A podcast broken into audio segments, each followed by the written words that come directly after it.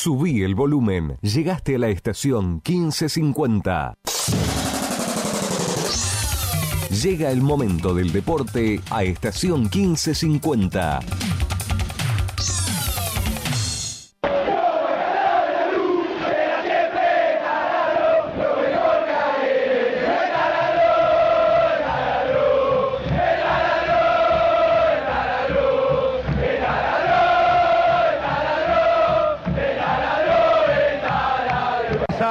Bondancieri, un imaginario Nelson López juega para Llanos. Llanos entrega atrás, la juega para Pipastrelli, la pide Taberna, la juegan para Dátolo. Ahí va Bañato pidiendo en el fondo, queriendo revancha del atómico gol de Boyé. Banfield, campeón del fútbol argentino. Va a salir Rigi desde el arco. Y si no, Comiso. Y si no, la Volpe. Le va a pegar a Nielo. La saca fuerte y hacia adelante Luchetti. La va a buscar Silva con el Pampa Orte. Llegará a reventar la pelota Viesa. Lo marca Chaldú. Ahí está con el nano Arián. Buscaba también hasta San Filipo que jugó en Banfield. Mírelo a Valentín Suárez. Allí revoleando una bandera verde y blanca arriba en las nubes.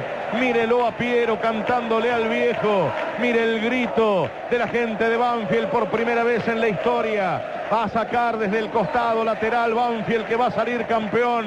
43 minutos 30. Pierde 2 a 0. Pelota que va al área, la busca Pitarch. Va a entregar al medio donde está pidiendo ese balón el gatito Liv. La van a jugar hacia atrás. Vení Garrafa. Vení Garrafa, tenela un rato, Garrafa, tenela. Jugá Garrafa, jugá que vos sos campeón también. La vaca Fernández la va a tocar para el Garrafa. Sale desde el costado y se viene por allí el jugador Colazo. Encara Colazo, marca en el medio de la cancha. La va buscando por allí Virriel. Jugaba para el tapón García, Horacio García que la busca. La pelota se va al córner para Boca. Espera y manda desde el fondo. Como siempre Luchetti diciéndole a sus muchachos, vayan y marquen. Calix, anda a marcar, le dijeron. Y está para sacar el centro Bouche. Banfield va a salir campeón. Cuando me diga Jorge que terminó el partido en el parque. Aquí va a sacar la pelota en centro, pierden los dos. Banfield campeón en la bombonera. Marcelo Benítez espera en el área con Robinson Hernández. Cabezazo de Araujo que la tira al costado del arco. Sí. Una multitud en Peña y Arenales como si Banfield jugara ahí. Espera la consagración y luego la llegada del equipo. Canta Banfield, canta, la va a sacar Luchetti. La hinchada de Boca le pone el marco a la gente de Banfield también. La saca fuerte y arriba el arquero. ¿Cuántos minutos más se van a jugar? No alcanzo a ver. La tiene Herbiti, la cambia al costado. Juega para el flaco Vilos. Ahí está recibiendo en cara por el sector izquierdo. La tiran hacia adelante. Banfield juega. Banfield juega en sus sueños. Banfield deja desterrada una historia con las postergaciones lógicas de ascensos y descensos, de subes y bajas de los equipos, de los denominados chicos, de los grandes esfuerzos. Clide Díaz va a rechazar, viene con él D'Angelo, ah, va a buscar Moris para sacarle en el medio, la revienta Rosada, le queda al tal Araujo, en cara para Boca que gana 2 a 0, nada le importa a Banfield cuánto falta en el parque. Dos minutos 30. Sacará ahora para jugar esa pelota en el fondo Bustamante. Sanguinetti la va a sacar, se abrazan Ladino y el gallego Méndez. Luchetti lo abraza, le da un beso al pelado. Cruz, jardinero, venía a sembrar alegría. Pupi, venía a correr por la franja. Ahí está Banfield, campeón de la Argentina. La saca arriba Luchetti. Banfield que pierde Boca que gana. Newells que pierde San Lorenzo que gana. La baja en el medio Herbiti. Qué jugador cañería es Herbiti. Sale por el costado izquierdo del campo. Viene a pedir, viene a llevársela por allí. No puede Bustamante. Sacará esa pelota cortita. Viene para sacar. Wenzel la va a pedir en el área. El máximo goleador. Otra vez Garrafa. Déjenlo jugar al Garrafa que Don Valentín dice que te va a hacer un buen contrato. Que ya te va a ver a los potreros del cielo. Va a salir campeón Banfield. Espero el grito de Jorge Arcapalo. Aquí lo va a terminar Aval. Radio Continental y la cadena Continental. Gritan con la barra de Víctor Hugo. Un grito inédito, único en la historia del fútbol argentino. Las casas de techos colorados. El barrio que estalla el verde de las plantas. Canta Piero todo lo que quieras. La tiene el gallego Méndez, la va a tirar a campo rival. La tira a campo rival, la saca Paleta. Garrafa, otra vez, Garrafa. Y la tenega, larga la Garrafa. Va a salir campeón Banfield. Está bien, llévate la Garrafa que Arcapalo te va a contar que perdió Newell's. La pelota va al costado a Valmira. No quiere terminarlo antes que en Rosario. Viene Fernández, le queda Silva. Corre Silva por allí, lucha. Quiere tirar un taco, marca paleta. Sale por el costado el balón. Ahí va para reventar la fuerte Morel. Tiro libre para Boca. Dale, me dice. Lo tengo acá, Garrafa, Arcapalo. ¿Qué pasa? ¿Qué pasa que no termina para que griten en Peña y Arenales? En las viejas cabinas donde transmitía. Banfield campeón ganó San Lorenzo. Ha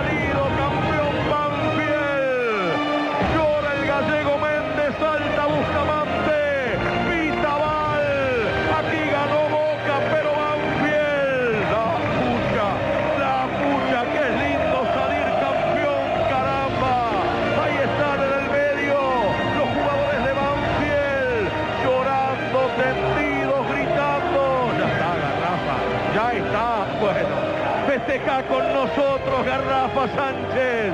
Ahí está en el medio de la cancha gritando Banfield. Hoy Banfield. Hoy Luquetti, Barraza, Víctor López, Méndez, Bustamante, Quinteros, Batión, James Rodríguez, Serviti, Fernández, Silva, Bolonia, De Vaca, Ladino, Marcán, Pío, Salmerón, García. Me acuerdo del Mencho Bustos, que andará saltando del dolor de pata. Canta Banfield, Peña y Arenales, en las tribunas altas donde relataba Ortega Moreno. Si te habrá relatado el negro Bullrich en el ascenso, en partidos memorables, el propio Fioravanti con Horacio Besio, con Enzo Ardigó, o el gordo Muñoz, como decíamos. Si Víctor Hugo te habrá visto por primera vez trepar hasta lo más alto, saluda a Banfield, que respeta a la bombonera, que se va a ir a festejar a Peña y Arenales. Canta Banfield, canta que vos te lo mereces. ¿Dónde está la pelota? Se la llevó Garrafa.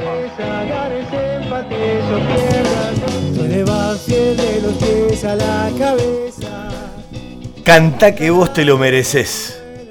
La pucha, qué lindo es ser campeón.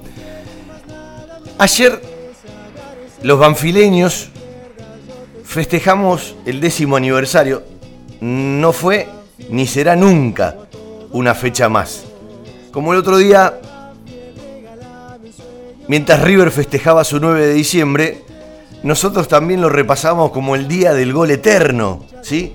El gol del cordobés, metro 81 de Víctor López de cabeza frente a Tigre, cuatro días antes de esa ceremonia en la cancha de Boca. Voy a hablar mucho de lo que pasó ayer en el estadio Florencio Sola y dividirlo en partes. Pero cada vez que recurrimos al Banfield campeón 2009, la única estrella en la historia profesional en primera división, con todo lo que esto significa, nosotros tenemos dos maneras de recurrir. Primero admirando a un colega, la gente sabe muchísimo lo que hace años uno habla del turco Hueve. Tenemos 32 años de radio y creo que desde el primer momento.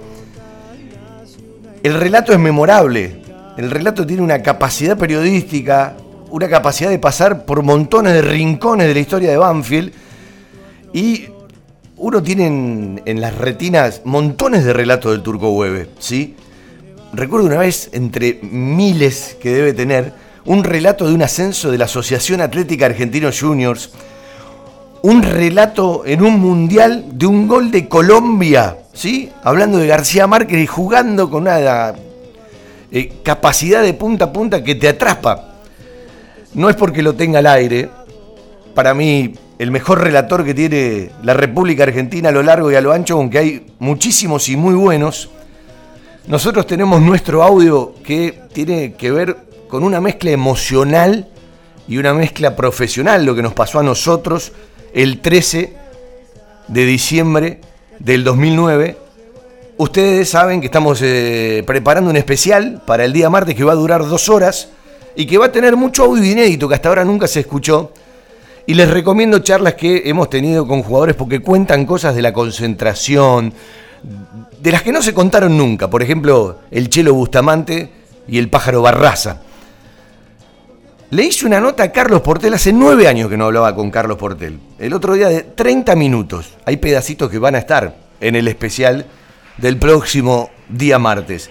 Pero yo le quiero preguntar al turco Hueve, al cual lo saludo, eh, con todo el respeto y aunque él no le guste, quizás con nuestra admiración, ¿qué significó para un relator y qué significa que la gente lo tenga tan incorporado y que ese relato se reprodujo por todos los lugares, las redes de un tiempo largo, esta parte nos permiten muchísimos disparadores, muchos muy negativos y muchos como este muy positivos.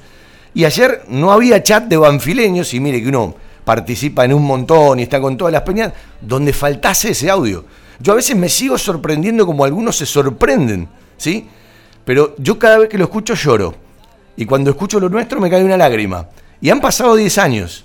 Sigue siendo el único campeonato y ojalá alguna vez venga otro. Pero eh, qué lindo poner al autor de ese maravilloso, enorme, fantástico relato, porque la gente de Banfield, incluso muchos de los que nombra, que a uno los conoce, te dicen, se acordaron de mí, y pasó por todo el plantel, y pasó por todo el equipo. ¿Y la pelota? ¿La tendrá Garrafa o en algún lado la tiene el turco Hueve? Osvaldo, un placer tenerlo al aire. ¿Qué tal, Fabián? ¿Cómo estás? Buen día. Bueno, gracias por todo esto. La verdad que eh, sí, es, es, un gusto, es un placer, es un orgullo, una satisfacción, un honor, la verdad.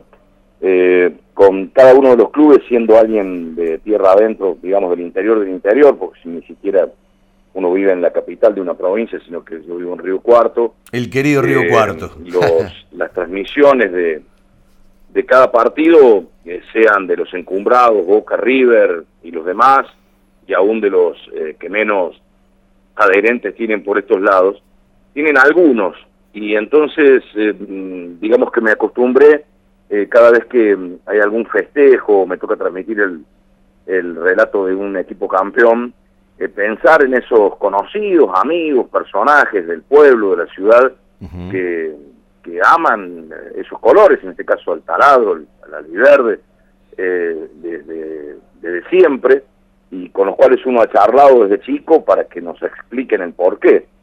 Tenía un profesor de filosofía del derecho en la Facultad de Derecho de Córdoba que entraba al aula y el aula era una L y se paraba y decía bienvenidos a los de la platea, bienvenidos a los del, pa- del paraíso, pero si no hay hinchas de Banfield se pueden ir todos.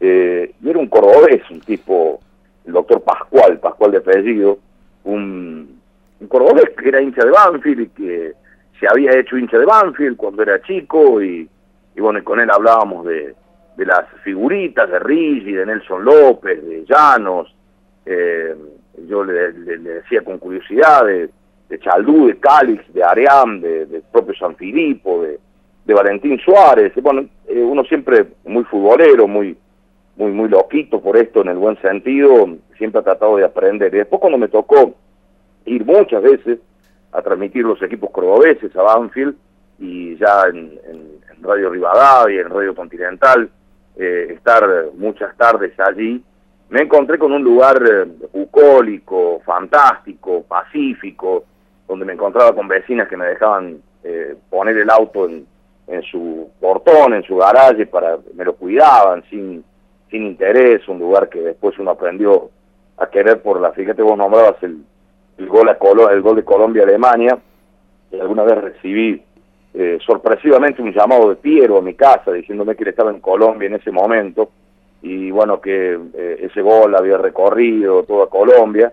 Y bueno a Piero lo, lo asocio obviamente con ustedes y, y hasta Sandro y hasta cada una de las eh, personas que se nos representan en ese lugar tan lindo. Pero insisto, eh, futbolísticamente eh, tengo un montón de historias con Banfield, pero está claro que esa de hace 10 años fue fue muy fuerte porque además se produjo de una manera especial, porque Banfield ese día no ganó, porque tuvo que esperar el final del partido en Rosario, porque la transmisión de Radio Continental, que es lo mejor que me ha pasado en mi carrera periodística, ese equipo de Víctor Hugo y competencia, eh, bueno, ese día me tocó a mí estar eh, relatando el partido eh, de Boca, Banfield, y bueno, lo viví de esa manera, lo viví con mucha emoción, porque, porque además, y concluyo con esto por hacerlo largo, eh, enfrente del equipo está alguien que yo quiero mucho y lo sigo queriendo, que es Julio César Falcione. Y porque además es un cuadrazo, muchachos, es un equipo bárbaro. Uno, ayer yo con los pibes que trabajan conmigo aquí en el programa Pelota de Trapo, repasábamos los nombres. Cuando uno habla desde James Rodríguez, a Arvitia, a Silva, a Papelito, sino eh, a Víctor López, a Gallego Méndez, eh, era un gran equipo, la verdad. Eh, yo recordaba ahí en el relato, estaba lesionado el Mencho Gusto, un 5 excepcional. Se rompió. es, un, es un, recuerdo inmenso. El talón de Aquiles. El talón de Aquiles. Sí, eh, uno sabe que el profesional tiene montones de historias con montones de equipos, pero la envergadura que tomó ese relato, ¿sí? que lo hacemos propio, con todo permiso, y ayer, hace un rato usted nombró a Piero, yo recordaba que cuando hace 10 años llegaba de la cancha de Boca después del trabajo, porque se quedaban los chicos en vestuarios y venían junto con el micro, el descapotable, yo llego al estadio Florencio Sola y al primero que veo es al Tano Piero. Y el Tano Piero eh, estaba mirando a la cancha, como absorto, como oído, y le digo, Tano, estamos en vivo, ¿me cantás un ratito? Me empezó a cantar y me dice, ¿sabes lo que me emociona? Las lágrimas de los viejitos que por primera vez lo ven campeón.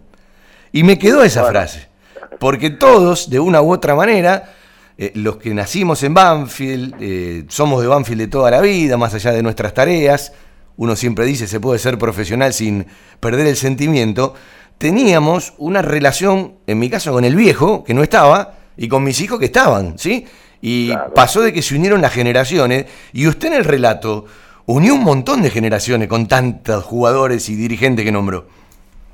Es que eh, yo creo que es, eh, eh, eso es el fútbol y a veces la, eh, la voracidad de, de, títulos de los equipos más grandes, la opulencia, esa, esas vitrinas donde se jactan muchos de que se le caen las copas y está bien, es una cosa muy linda, no tienen el valor de los que tienen una, dos.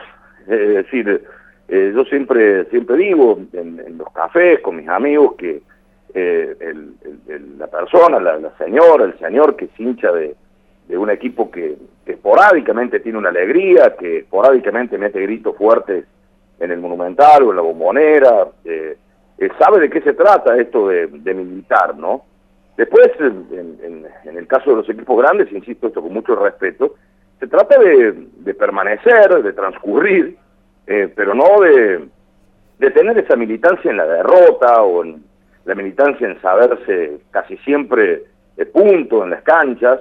Y bueno, cuando ocurren estas cosas como le ocurrió a Banfield y a otros equipos, eh, es, es, es muy lindo. A mí, a mí me tocó vivir en casa eh, en el año 67, yo tenía 10 años.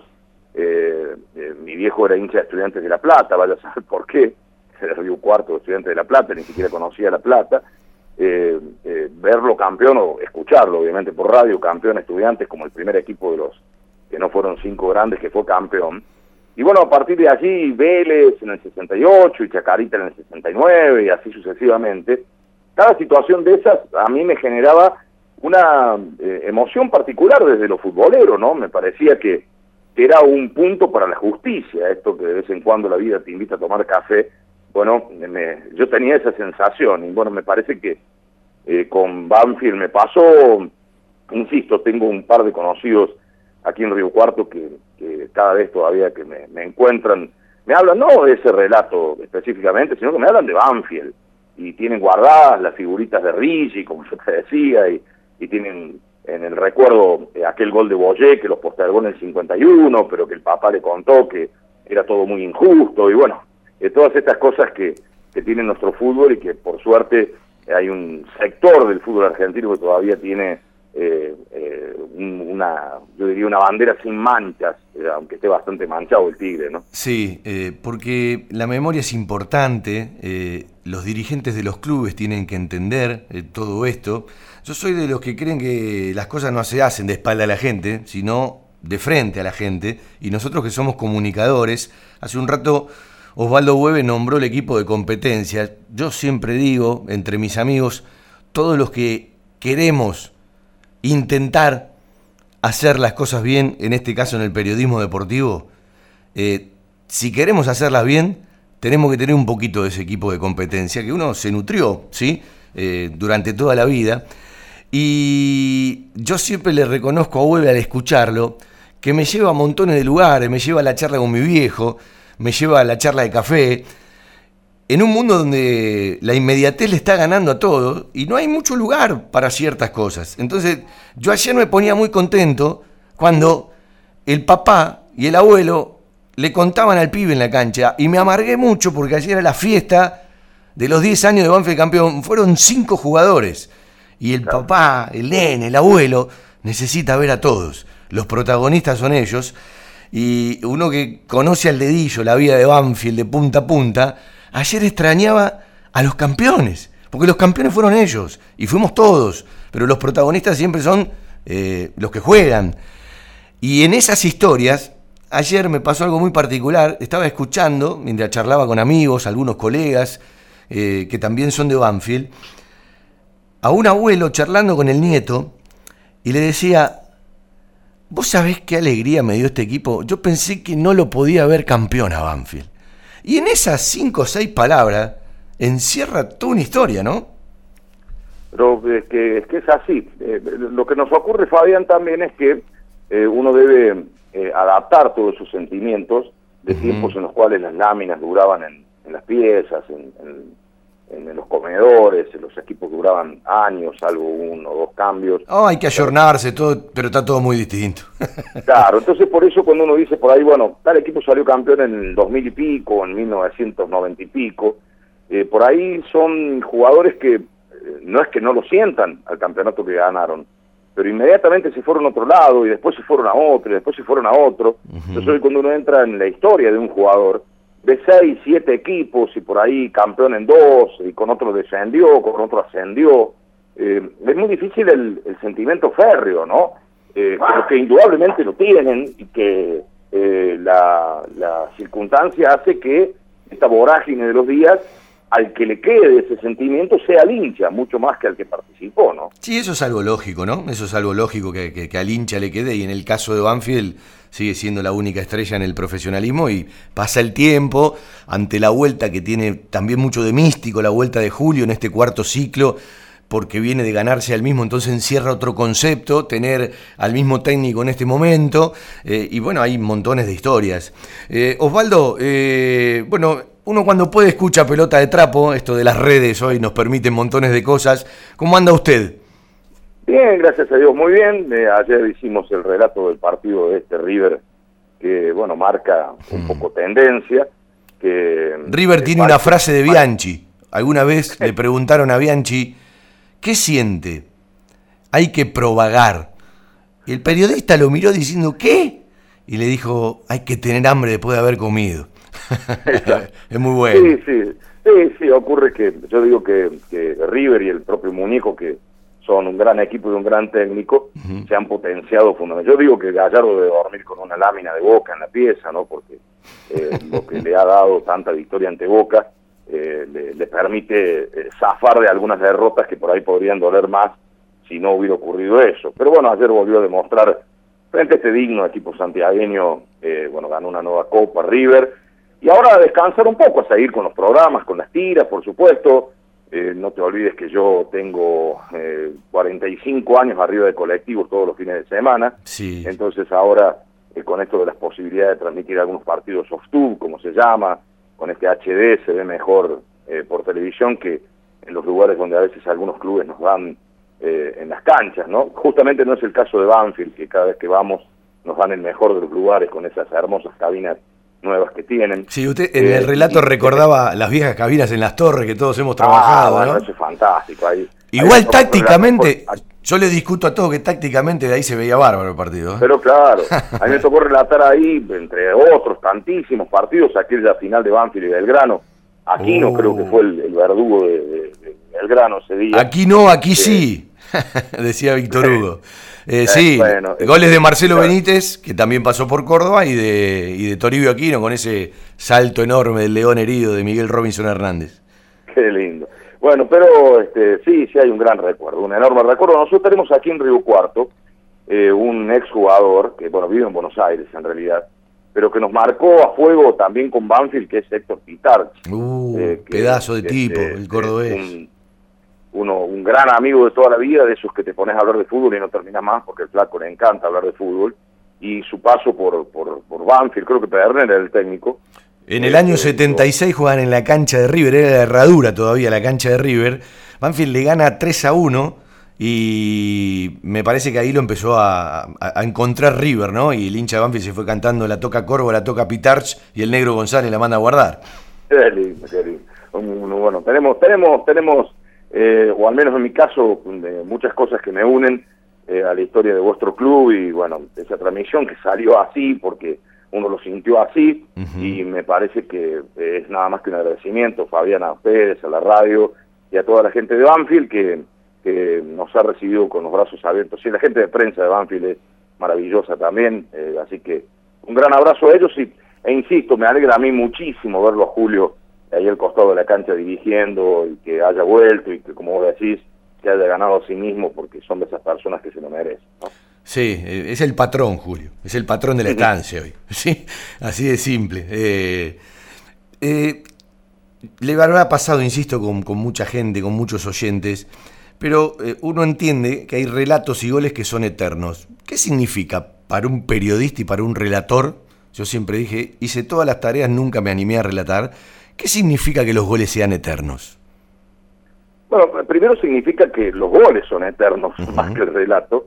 Eso es lo más importante. Es decir, lo importante es el gol, el autor, el momento, la camiseta, el rival, eh, la circunstancia. Y después está eh, la narración, que es lo que permite. eh, yo siempre he pensado, ¿no?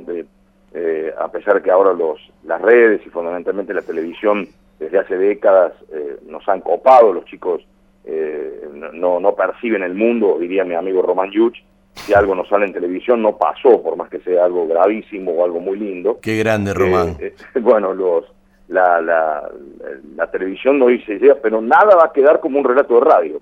Me parece que un relato de gol de radio o de un campeonato de radio tienen esa necesidad del relator de contar todo, eh, porque uno piensa que si lo están escuchando no lo están viendo, y si ocurren las dos cosas es porque la gente puso la radio justamente para escuchar algo distinto.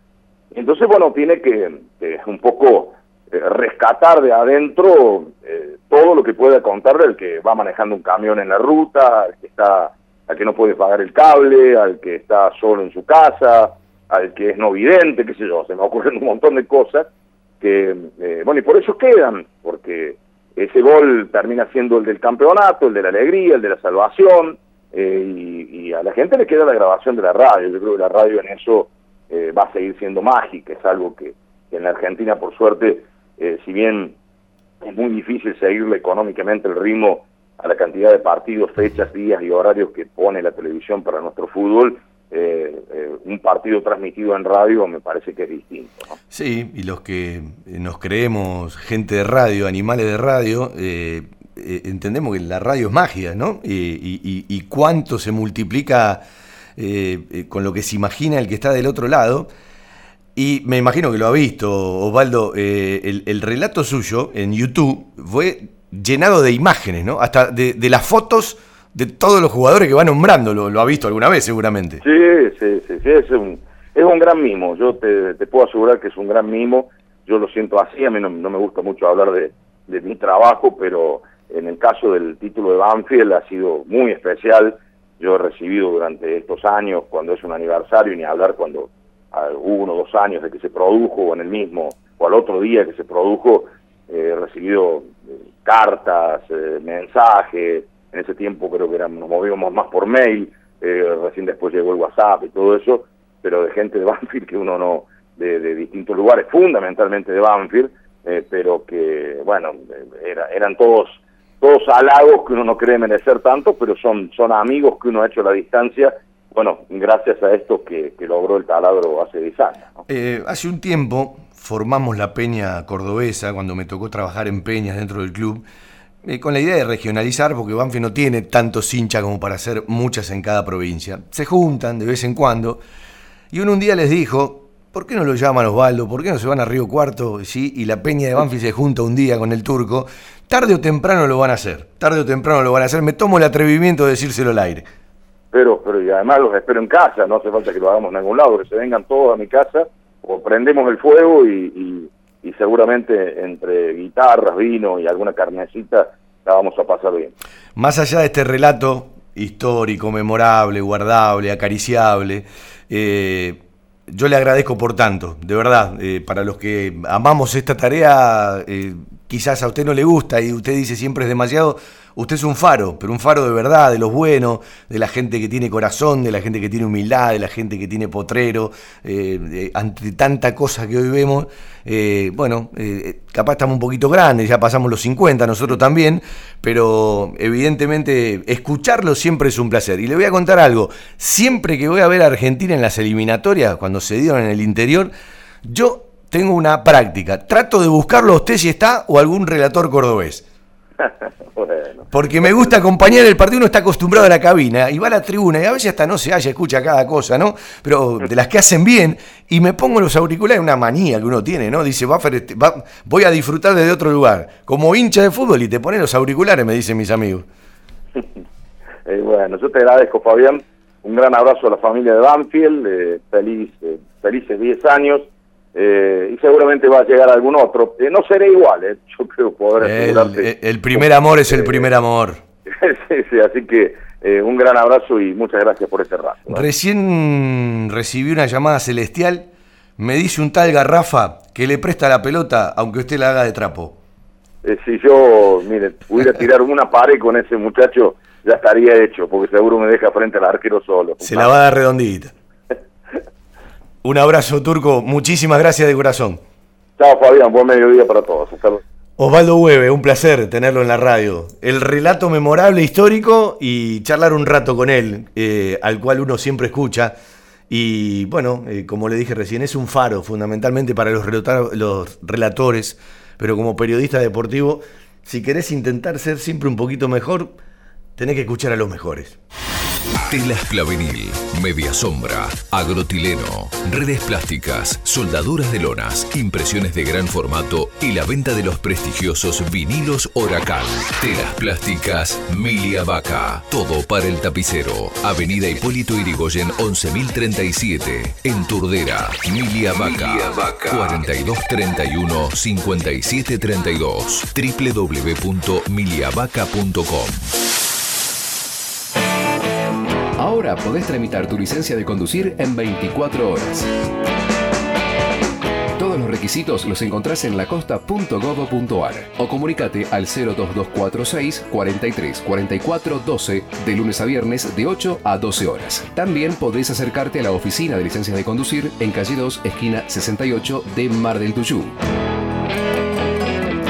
Ahora tu licencia de conducir en 24 horas. Municipalidad de la Costa. Gestión. Juan Pablo de Jesús.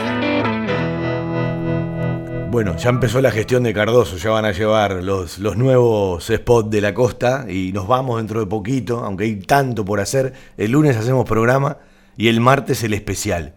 Hoy les voy a adelantar algo. Les voy a adelantar, la charla completa con Barraza no tiene que ver toda con el especial, sino algunas frases. Le voy a adelantar una charla con Barraza ayer, creo que era en la una de la mañana. Ya se había ido gran parte de la gente del cóctel posterior al festejo general de la gente. Y le digo, Julio, vamos un rato a la Mourinho, nos sentamos. Y tuvimos una charla, yo se la voy a regalar a la gente porque la charla es para la gente, de esas cosas que habitualmente no se escuchan y que a partir del conocimiento que tenemos del protagonista, no podemos permitir, y porque también ya pasaron 10 años del campeonato, charlar de otras cosas. Hicimos algo parecido con el Chelo Bustamante. algo parecido con Batión, algo parecido con Ladino, y uno tiene algunos audios que le van mandando, que el Laucha nos ha mandado de sus vacaciones, que Sanguinetti nos ha mandado de sus vacaciones, pero rápidamente lo voy a relacionar a lo que yo viví ayer. Uno, durante muchísimo tiempo, en estos 32 años de radio, tuvo la dicha, la suerte de conducir algún evento de Banfield, pero no subir al escenario y conducirlo, laburarlo previamente, poniéndose la mochila, y conoce bastante del tema. A algunos no le puede gustar, pero conocemos bastante del tema. Eh, yo sentí ya en la semana que no iban a ir muchos jugadores, porque uno preguntaba, eh, ya estoy de vacaciones, ya había sacado los pasajes. Yo recuerdo que estuve tomando mate con el Laucha en Tucumán, en su casa de su country, y él me dijo, ¿sabes algo, Fabián, si van a hacer una celebración por los 10 años? Después hasta incluso le tocó venir a Banfield, eh, pusieron el, el, nombre de una cancha al pre donde practica el plantel profesional, el nombre bien merecido del Laucha. Y digo, no, no tengo idea. Quiero creer que van a empezar a trabajar con mucho tiempo de anticipación. A mí me van a contar otra cosa, si quieren, problema del que lo cuenta. Banfield no trabajó con mucho tiempo de anticipación. El festejo de los 10 años del campeonato, con todo lo que esto significa. El único equipo campeón en la historia. Yo ayer soñaba con ver por lo menos la Valentín Suárez que explote, arriba y abajo que el escenario, los que fueron a la platea también lo tengan de frente. Y quería ver al plantel, a todos, o por lo menos a la gran mayoría. Entiendo, Quinteros está en Santa Fe. Entiendo, Silva se fue de vacaciones. Entiendo, Herbiti las cosas que pasaron. Entiendo, Luchetti se fue de vacaciones. Entiendo, Sanguinetti como miembro del cuerpo técnico, aún trabajando hoy en Banfield, ya había sacado los pasajes. ¿Saben por qué? Porque nadie les avisó con mucho tiempo de anticipación. Estas cosas hay que decidirlas, encararlas, armarlas, sentirlas y hacerlas. Y ayer, si bien uno la pasó bárbaro porque fue con amigos, uno en un lugar que es suyo, porque el Lencho es nuestra segunda casa, no voy a usar el patio de casa como dice Riquelme, ¿sí? Me queda un poco más, más distante, 7, 8 cuadras. Ayer me iba con Javier Maceroni, que nos juntamos un ratito antes en casa a tomar un mate para, para armar cosas del martes. Y le decía, lo encontramos a Juan Pablo Vila, íbamos los tres caminando para la cancha, recordando cosas del 2009, de la Trasmi. Y yo le digo, vos sabés que si yo cierro los ojos, este camino lo hago de, de memoria. Porque en un momento íbamos por Medrero y digo, doblamos por Viamonte, porque era cuando yo era chiquito, venía con mi viejo. Ahora lo hago de grande, a veces voy por Medrano para la cancha, a veces doblo eh, por Viamonte y, entro por Peña. Es, un, es, una religión, es algo que ya está incorporado en el, en el inventario del cuerpo. Y yo sabía que iban a faltar muchísimos jugadores. Y más allá de todo lo que significa Julio César Falcioni, ya inconmensurable, el patrón, ¿sí? Sobre todo con este final de año, el Banfield campeón es de todos. Y hay tanto audio, hay tanto video para poner, y me di una gran alegría cuando llego a la platea y miro y lo vi a Martín Alvarado. Porque Martín Alvarado estuvo el martes aquí y ni sabía de la fiesta de Banfield.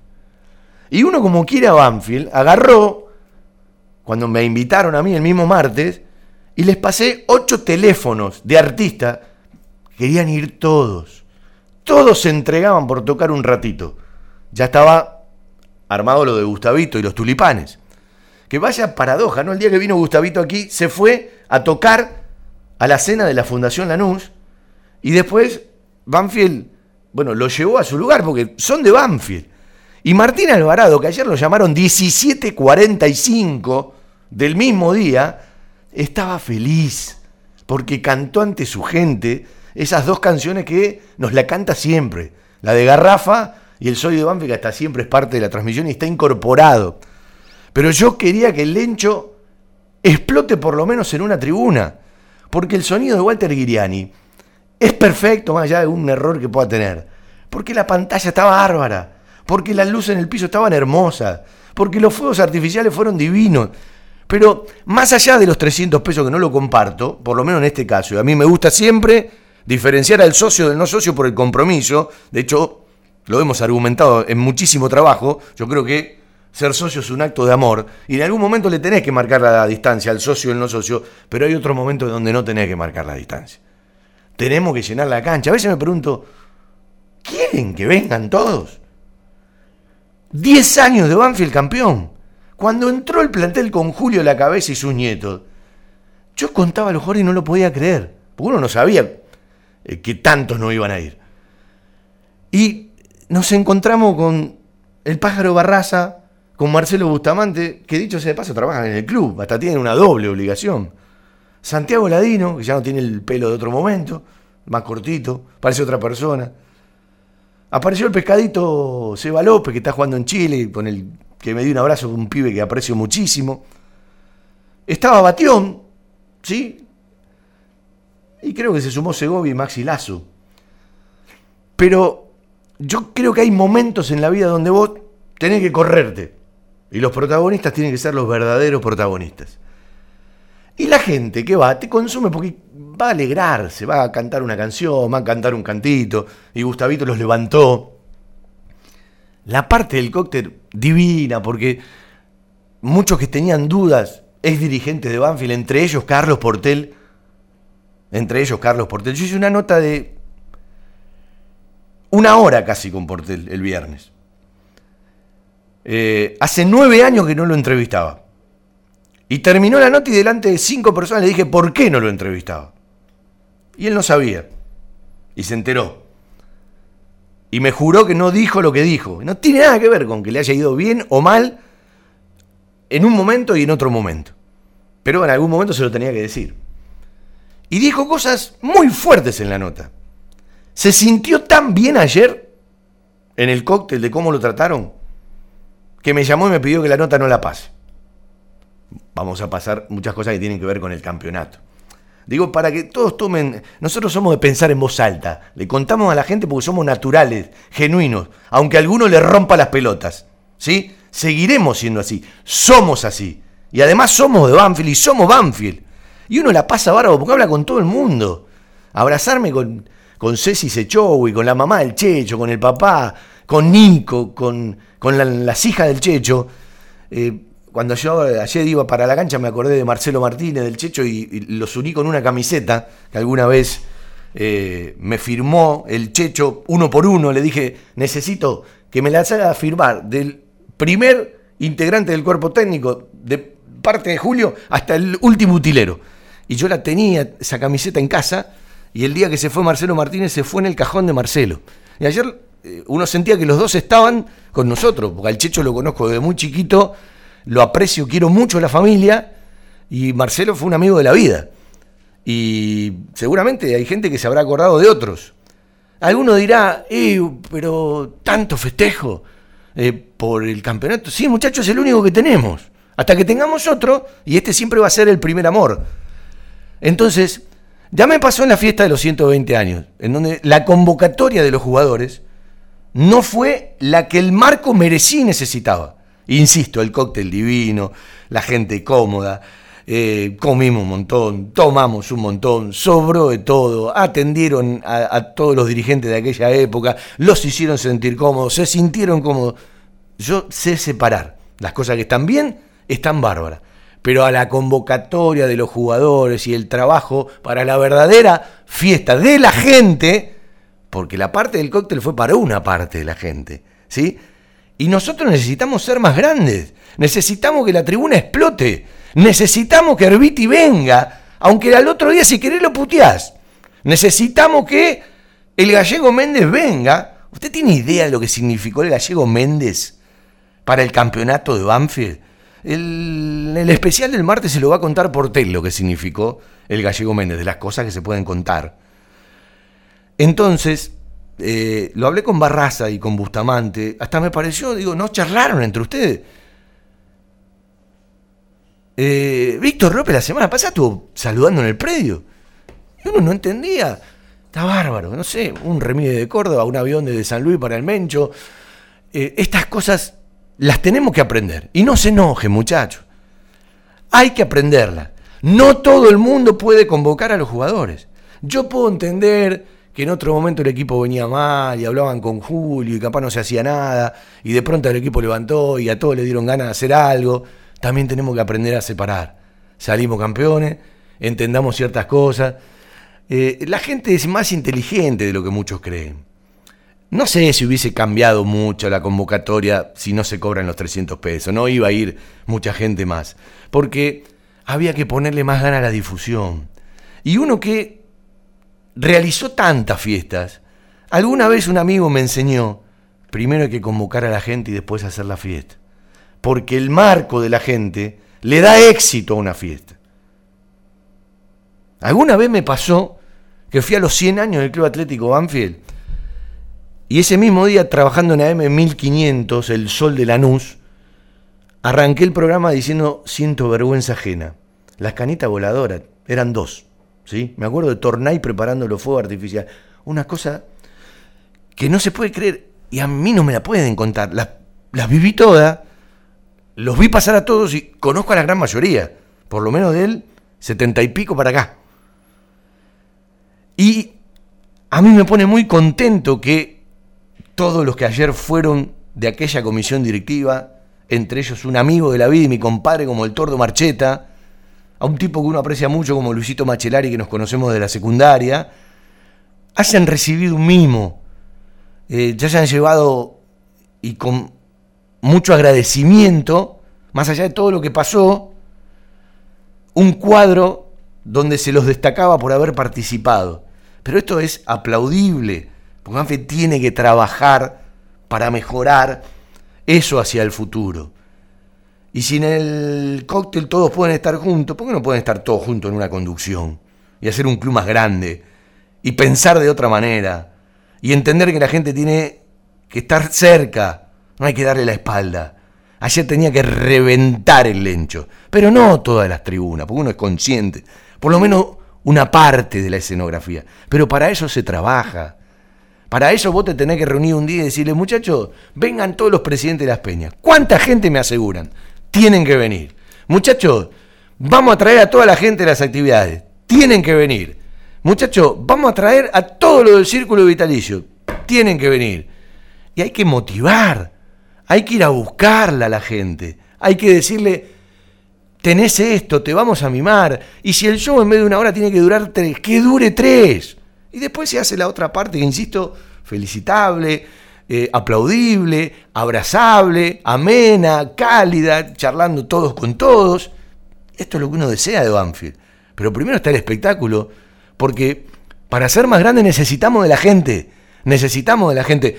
Que el hincha de Banfield come pollo y erupta caviar, que a veces se queja de todo, que nunca hay nada que le venga bien. Estamos de acuerdo. Debe pasar en Banfield en muchos lugares. Que nos falta un poco de mística. Y puede ser pero hay que convocarla. ¿Sí? Nosotros el martes hacemos un especial, ahora vamos a vender un rato y vamos a escuchar una nota con Barraza a una y pico de la mañana. Me imagino que Julio alguna cervecita habrá tomado, yo alguna tomé también. Y uno en, el lencho hablando con gente de Banfield y con ex jugador de Banfield y con gente que tiene que ver con Banfield, siempre se siente bien, porque tiene que ver con nuestra vida.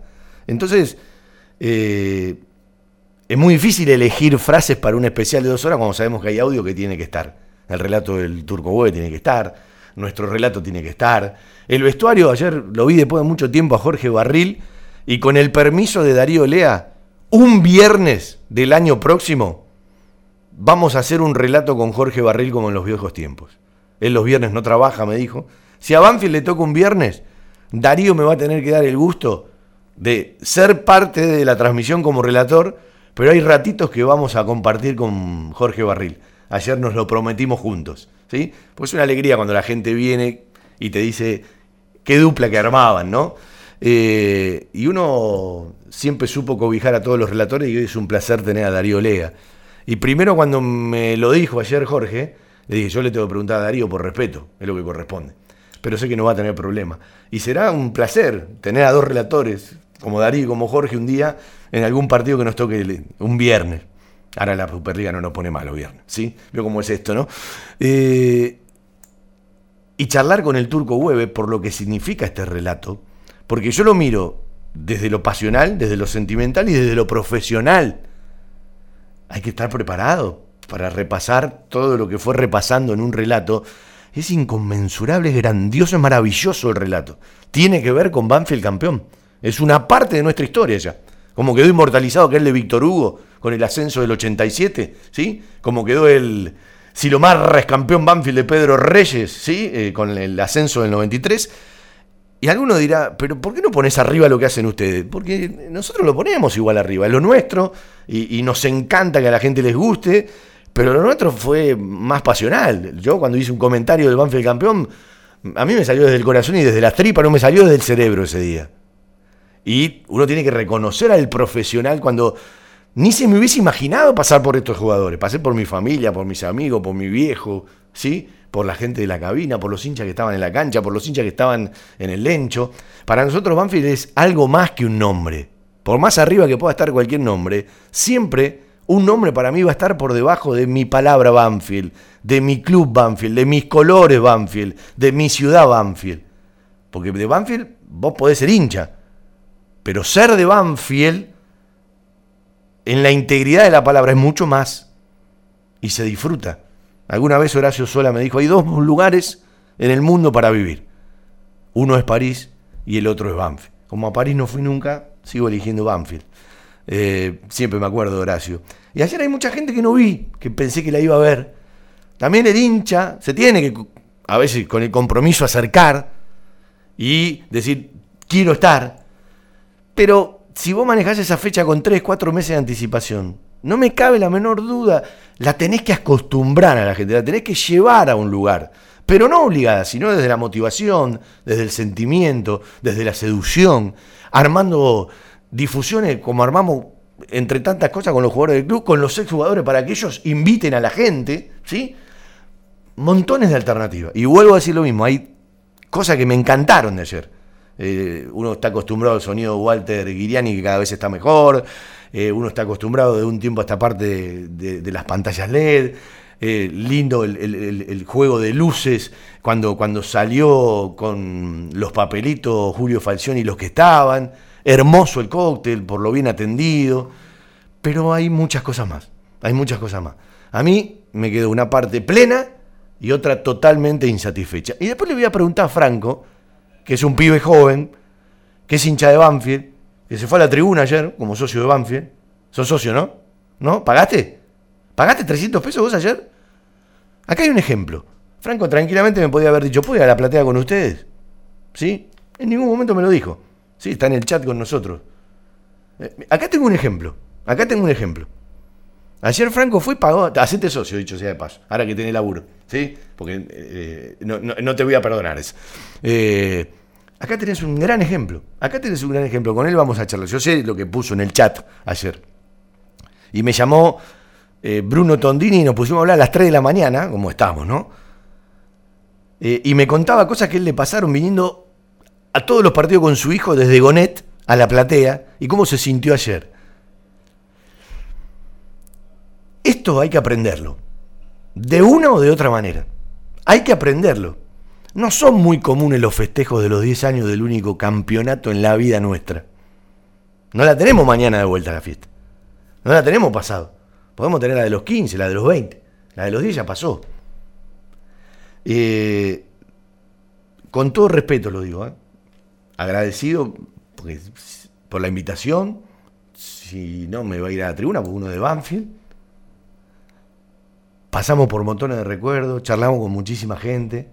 A mí me encantan los reconocimientos a la gente que pasó, aunque cada uno se tiene que hacer cargo de lo que le pasó. Y hoy cuando dos ex dirigentes me decían, me dieron ganas de volver a la cancha, digo, el problema es de ustedes que no venían a la cancha. Si ustedes están seguros, tienen que venir igual. Y yo se lo decía siempre a un amigo, me enojaba, lo puteaba. Le decía, si vos no vas a la cancha, le estás dando de comer a lo que en algún momento te alejaron de la cancha. Vos tenés que demostrarle que vos estás seguro y pero la pasamos mal. Te entiendo, te entiendo. Esas son todas cosas que ojalá se empiecen a saldar. Y en la radio vamos a seguir diciendo lo que pensamos nosotros. El otro día un pelotudo, no sé qué me escribió en Twitter y dije, muchachos, ¿no se dieron cuenta que no nació quien puede ser mi jefe? Pues yo soy rebelde de naturaleza. Sí, a veces estás en ciertas estructuras y tenés que cumplir tal o cual cosa. Pero no, no, no nació el jefe que nos diga a nosotros lo que tenemos que decir en la radio. No existió ni va a existir. Y si a los 52 años cambio, estaría un poquito equivocado, ¿no? Yo prefiero seguir diciendo lo que siento, lo que pienso. Lo bueno ponerlo en el lugar bueno y lo malo ponerlo en el lugar malo. Aunque, de acuerdo a donde esté, lo bueno lo realza y lo malo lo realza. Veo que la gente vive en los extremos. Yo quería ver a mucha más gente de Banfield en la cancha. Hay parte de responsabilidad que la tiene la misma gente. Eh, yo quería ver a muchos más jugadores del Banfield campeón 2009 en la cancha. Todo lo demás maravilloso. Desde Buenos Aires, transmite AM 1550 kHz, estación 1550. Martes y viernes, 15 horas, al tango Lo Siento Así, una creación de Miguel Salerno, con la conducción de Ana María. Al tango Lo Siento Así, martes y viernes, 15 horas, por estación 1550.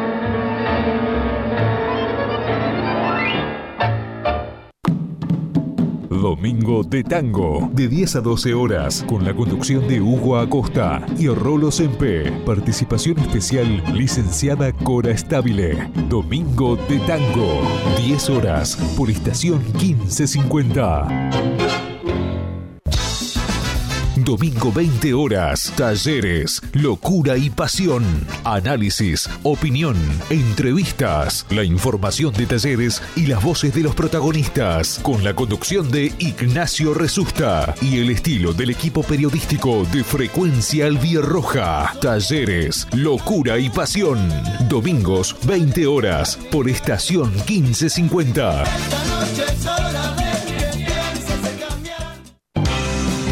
La publicidad en radio es una forma eficiente de llegar a una amplia audiencia con un alto potencial de comercialización. Publicitando en radio, su producto llega a miles de personas y hoy en día ya no hay fronteras. Se puede escuchar en todo el mundo, por lo que la lista de los beneficios derivados de la publicidad radial es realmente interminable. Estación 1550 ofrece una vía de comunicación totalmente accesible para todos los presupuestos. Contamos con planes tanto para las grandes organizaciones como para aquellas personas que recién comienzan, brindándoles a todos por igual la oportunidad de ser reconocidos. Lo invitamos a contactarse con nosotros de lunes a viernes de 16 a 20 horas al 49 12 09 64, celular 15 55 68 63 02. Cordialmente lo asesoraremos para garantizarle total éxito en su estrategia para obtener los resultados esperados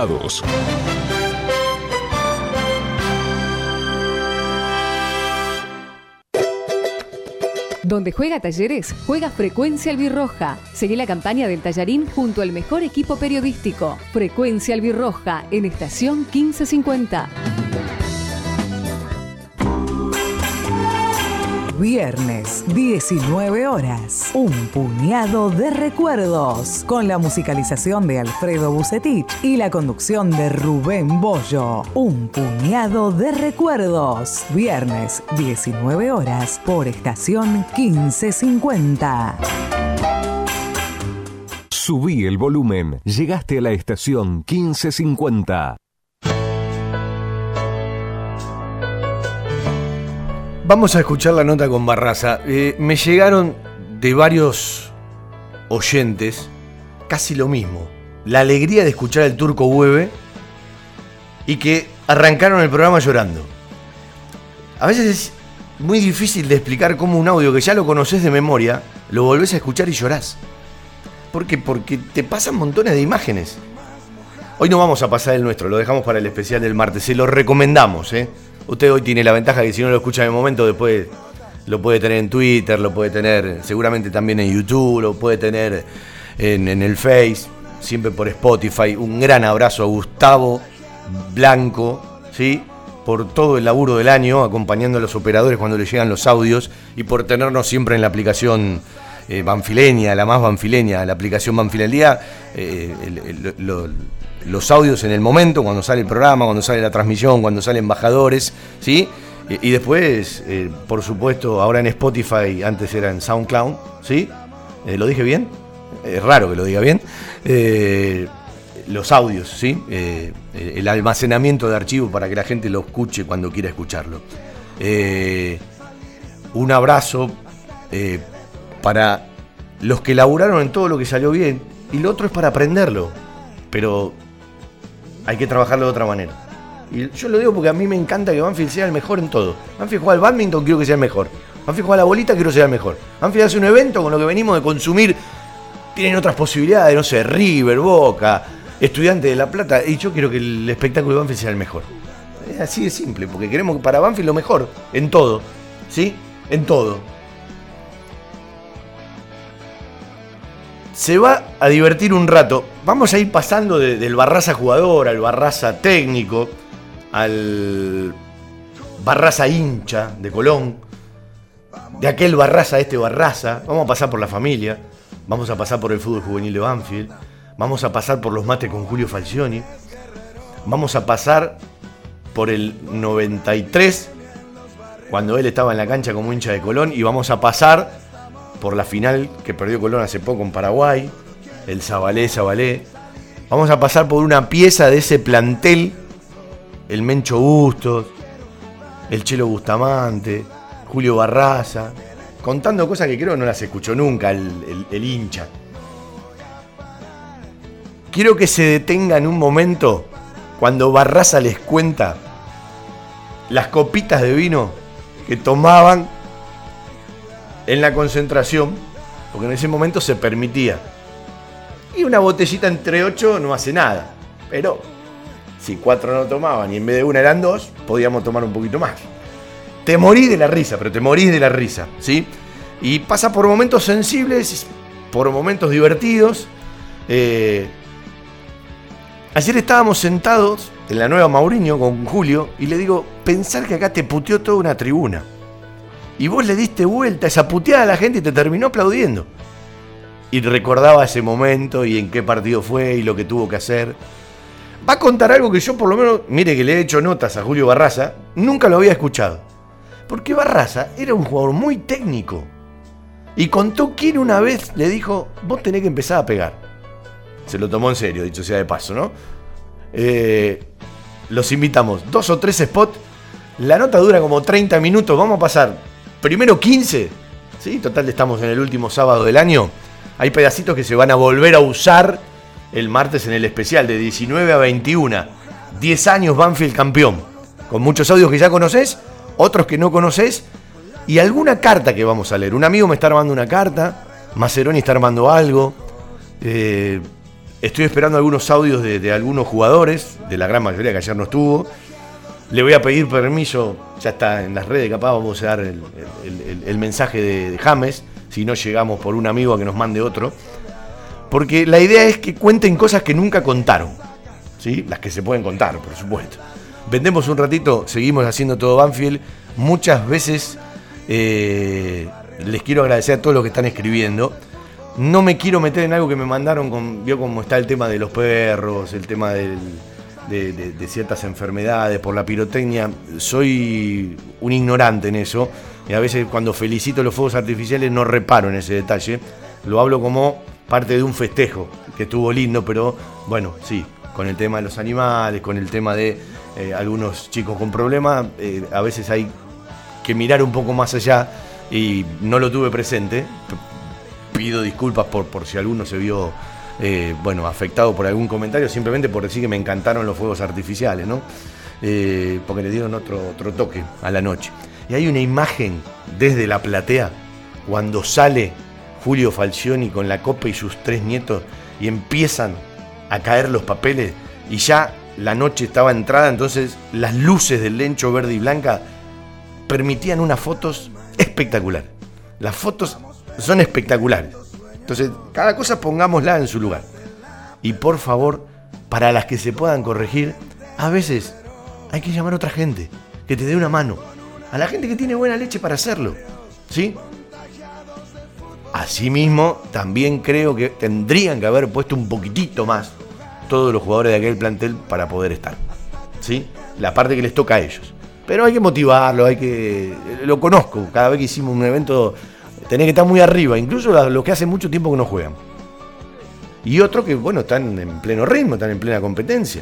¿sí? Y es lógico que después de un año, el jugador de fútbol que tiene tan pocos días de vacaciones, al otro día se toma un avión y se va. ¿sí? Y si sacó los pasajes hace dos meses, chao, fuiste. No te van a cambiar los pasajes, eso lo entiendo, no, no hay que ser necio, con un poquitito así de inteligencia. Y nadie se tiene que creer más de lo que es, que ese es otro tema importante, la humildad, otro tema importante. Vendemos. Seba Grajewer en el control central no lo había saludado, un placer. Le quedó bien la remera, me dijo que sí, vamos todavía. Franco Desi, ¿todo bien? ¿Usted se va al trabajo hoy o no trabaja? ¿Hoy no trabaja? ¿Sábado? ¿Se queda conmigo? Vamos, Franco. Vamos a tratar de charlar con el chino Víctor. Se va a Arabia el chino Víctor. Banfield se queda sin el chino Víctor. Ya viene Barraza, ya viene. El pájaro canta hasta morir. El pájaro puede volar. Eh, se va a Arabia. Tengo entendido que venían a buscar a otro jugador de Banfield. ¿De Arabia de México o de la MLS? Ayer le pregunté a dos personas que están con el fútbol de Banfield, ¿cuánto sale este jugador si lo vienen a buscar? Porque alguien me dijo una cifra y digo, no, es uno de los que más jugó. Quizás es uno de los que el hincha mucho criticaba. Ya lo dejó de criticar, empezó a entender. Y a veces ese jugador nos explica cuán poco sabe la gente de fútbol, ¿no? O que nos creemos que sabemos y no sabemos un solo de, de las cosas puntuales. Que le pasa a la gente bárbaro, le pasa a un montón de periodistas, que eso es lo más triste. Y alguno se puede preguntar, ¿se va el chino Víctor, que era parte del andamiaje final? Con todo respeto lo digo. Es reemplazable. Y si viene un volante posicional, hasta capaz ordenás un poquito más la mitad de la cancha. Nadie me supo contestar si a Banfield lo indemnizan, porque tiene contrato todavía. Están resolviendo un tema con Racing y me parece que va camino a Arabia con muchísimos petrodólares.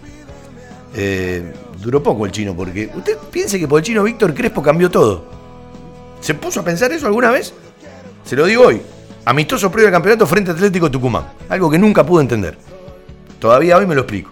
Después luego lo acomodó de vuelta y Juan fijó un partidazo con Boca, pero no lo ganó. Y hoy la realidad es otra.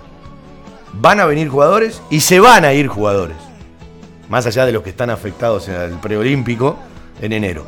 Y Carranza, que ya es parte de la MLS. Van a venir jugadores y se van a ir algunos jugadores. Eh, lo vamos a repasar seguramente los datos en los próximos días porque no hay mucho tiempo. Ya están en vacaciones, pero se sigue trabajando para que el 3 de enero arranque con, toda la polenta.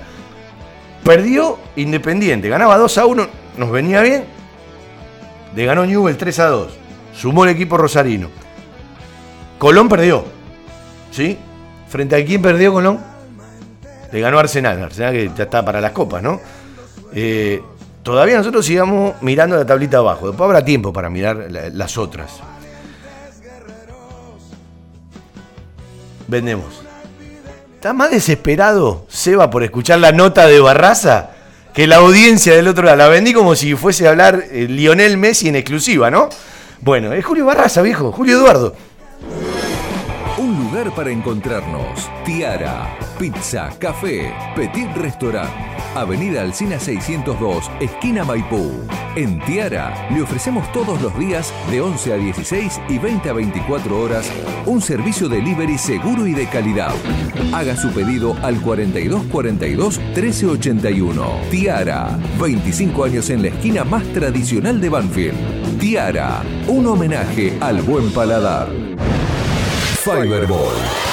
Líder en desarrollo y producción de almohadas. Más de dos décadas de experiencia y trayectoria en el mercado del descanso. Fiberball, el productor de almohadas más grande de Argentina. Sello de calidad certificado ISO 9001. www.fiberball.com. Desde 1998 creciendo en servicios y ofreciendo siempre lo mejor. Óptica Diamonte, la gran óptica de Banfield. Obras sociales, lentes de contacto, taller propio, reparaciones en el acto, PAMI sin cargo y el kiosco Kodak para que puedas revelar y conservar tus fotos toda la vida. En Maipú 502, esquina Viamonte, la óptica de Gabriel Petroncini. Óptica Viamonte, la gran óptica de Banfield. Informes y consultas al 4242 1200. Julio Barraza, campeón 2009 10 años. ¿Qué es lo primero que se te viene a la mente? Sí, el pitazo final y, bueno, el festejo, eh, la caravana hasta, hasta el estadio nuestro. La verdad que eh, muchas imágenes eh, juntas, muchas sensaciones, la de la familia atrás de uno, haciendo el esfuerzo el sacrificio que, hicieron durante tantos años para, para que uno pudiera estar este, cómodo lejos de, su casa y la verdad que, bueno, muchas cosas lindas se te pasan por la cabeza y, lamentablemente hoy ya pasaron 10 años y decir la puta madre. Eh, cómo me gustaría volver el tiempo atrás, pero bueno, contra eso no se puede, así que ahora lo disfrutamos igualmente a medida que van pasando los años, uno va tomando eh, más conciencia de lo que conseguimos, que no fue nada fácil. Eh, entonces creo que la gente y nosotros lo, valoramos mucho más. Escúchame, vamos a sacar el cassette, nos conocemos hace tiempo. Muchísimo. ¿sí? Eh, tan más joven ahora que cuando te conocí. vamos, a, vamos a hablar de cosas que nunca se hablaron. pieza de ese equipo campeón. Sí, el Chelito, Chelo Bustamante y Mencho Gusto. Eh, Pobre Mencho, con ustedes dos. no, es verdad que venía el kinesiólogo y el Checho y se cagaban a trompada y el Mencho le decía, muchachos, tenemos que jugar mañana y terminaban abajo de la cama. Increíble, increíble. Llegaba Checho, el otro día nos acordábamos con, el Chelito. Llegaba Checho con el pote de crema, con el masajista y decía, bueno, a ver quién se va a masajear. Y terminaba en cualquier cosa, nos, nos agarramos a trompada, nos trenzábamos y terminamos como real, terminábamos abajo de, la cama, este, cosas que, bueno, que pasamos y que la verdad que ni antes ni después de ese torneo, de ese grupo, logré, logré vivir algo igual. Este, en los clubes siguientes o los años anteriores no me tocó la, suerte, la posibilidad de, compartir un plantel como, como el de ese 2009. Estamos sentados en la Mauriño, ahora en la nueva Mauriño, viste, tiene asiento. Ahora te pueden putear menos, antes te puteaban todos parados, viste. Yo nunca me voy a siempre lo cuento, un día en un vestuario, viejo vestuario de Banfield, baño con la puerta de madera, vos adentro, salís, llorabas, no me pueden putear tanto. Y pensás que esta misma tribuna te terminó aplaudiendo y hoy te quiere todo el mundo. Tal cual, y bueno, pero es así, el que no juega siempre es el mejor, lo decía. Por ahí cuando era jugador. Pero lo revertiste vos. Sí, sí, a base de, trabajo. Este, uno, uno trabajaba para eso, ¿no? Por ahí las cosas no te salen de la mejor manera. Y me acuerdo ese partido fue con Gimnasia de Jujuy, terminamos ganando 2 a 1, eh, pero tocaba la pelota y fue la única vez en la que sentía que la gente me silbaba. Eh, y no fue nada lindo, porque digo que te silben, que te puteen los, los equipos rivales, está bueno, porque es parte del fútbol, del folclore, y por momentos te, agrada y te agranda, eh, pero que te putee tu gente no está nada bueno, y esa vez eh, fue fuerte, fue duro. pero bueno, después de a poquito uno fue trabajando y, y se fue ganando el reconocimiento de la gente, y como decimos, hoy al no jugar la gente te reconoce un poquito más. Así que la verdad que siempre digo lo mismo, me quedo con lo mejor. Este, si bien lo malo, los momentos feos sirvieron para, crecer y sirve para, para darse cuenta los que están en las buenas y en las malas, eh, prefiero quedarme con todo lo lindo que viví, que no, no, fue, no fueron pocas cosas. Hace un rato charlaba con el Chelo y le recordaba un día mirando un partido de reserva, estaba Julio Falcioni, estaba vos, estaba Ladino y estaba el Chelo Bustamante, creo que estaba a Dudar también. Y le dice, yo hice jugar a estos cuatro. Y yo le decía recién al Chelo, con todo respeto, me parece que el más virtuoso era Barraza, que en algún momento yo pensé que tenía que jugar de volante. Sí, que yo, yo, lo pensé también, ¿viste? Pero no me animaba a decírselo y me ponían de lateral y bueno, algo atípico porque por, por ahí por la altura que tenía, eh, jugar de lateral era raro, ¿viste? No, no muchos marcadores laterales tienen la altura que tengo yo. Eh, y de chico, bueno, jugaba en el medio y por eso me había quedado todavía algún que otro este, recuerdo de cómo manejar la pelota. Pero no, después con el correr de los años me acuerdo que eh, Horacio Blanco, el hermano de, de, Cachín, ya estaba en el plantel y me dice, flaco, si querés jugar en primera tenés que marcar, tenés que ser agresivo. Yo no pegaba, no marcaba. Y de pronto te cambiaste. Y me dijo eso. Y vamos a empezar a pegar, Sí, claro. que bueno, quieren que pegue, voy a pegar. Es más fácil pegar que jugar. Lo más fácil que hay es pegar. Entonces ahí empecé. Encontramos al verdadero culpable. Es el responsable. Eh, Entonces cada vez que pegaba una patada o metía, no importa si eran los compañeros en reserva, eh, Horacio me festejaba. Y digo, bueno, le gusta que pegue, entonces voy y pego. Era flaquito por ahí. El No- problema es que te lo creíste. Sí, me lo tomé muy a pecho, terminé pegando demasiado, pero bueno, este, me sirvió como para, para jugar este, varios años en primera y la verdad que bueno, este, uno aprende de todos los técnicos, ¿no? Eh, por ahí hay algunos que te marcaron más, otros menos, pero de todos te van quedando algunas cosas. Yo me acuerdo el día que Banfield salió campeón, eh, cuando llegaron al Lencho, yo me había venido antes de la cancha de Boca, charlamos un rato en la mitad de la cancha, vos ni te debes acordar.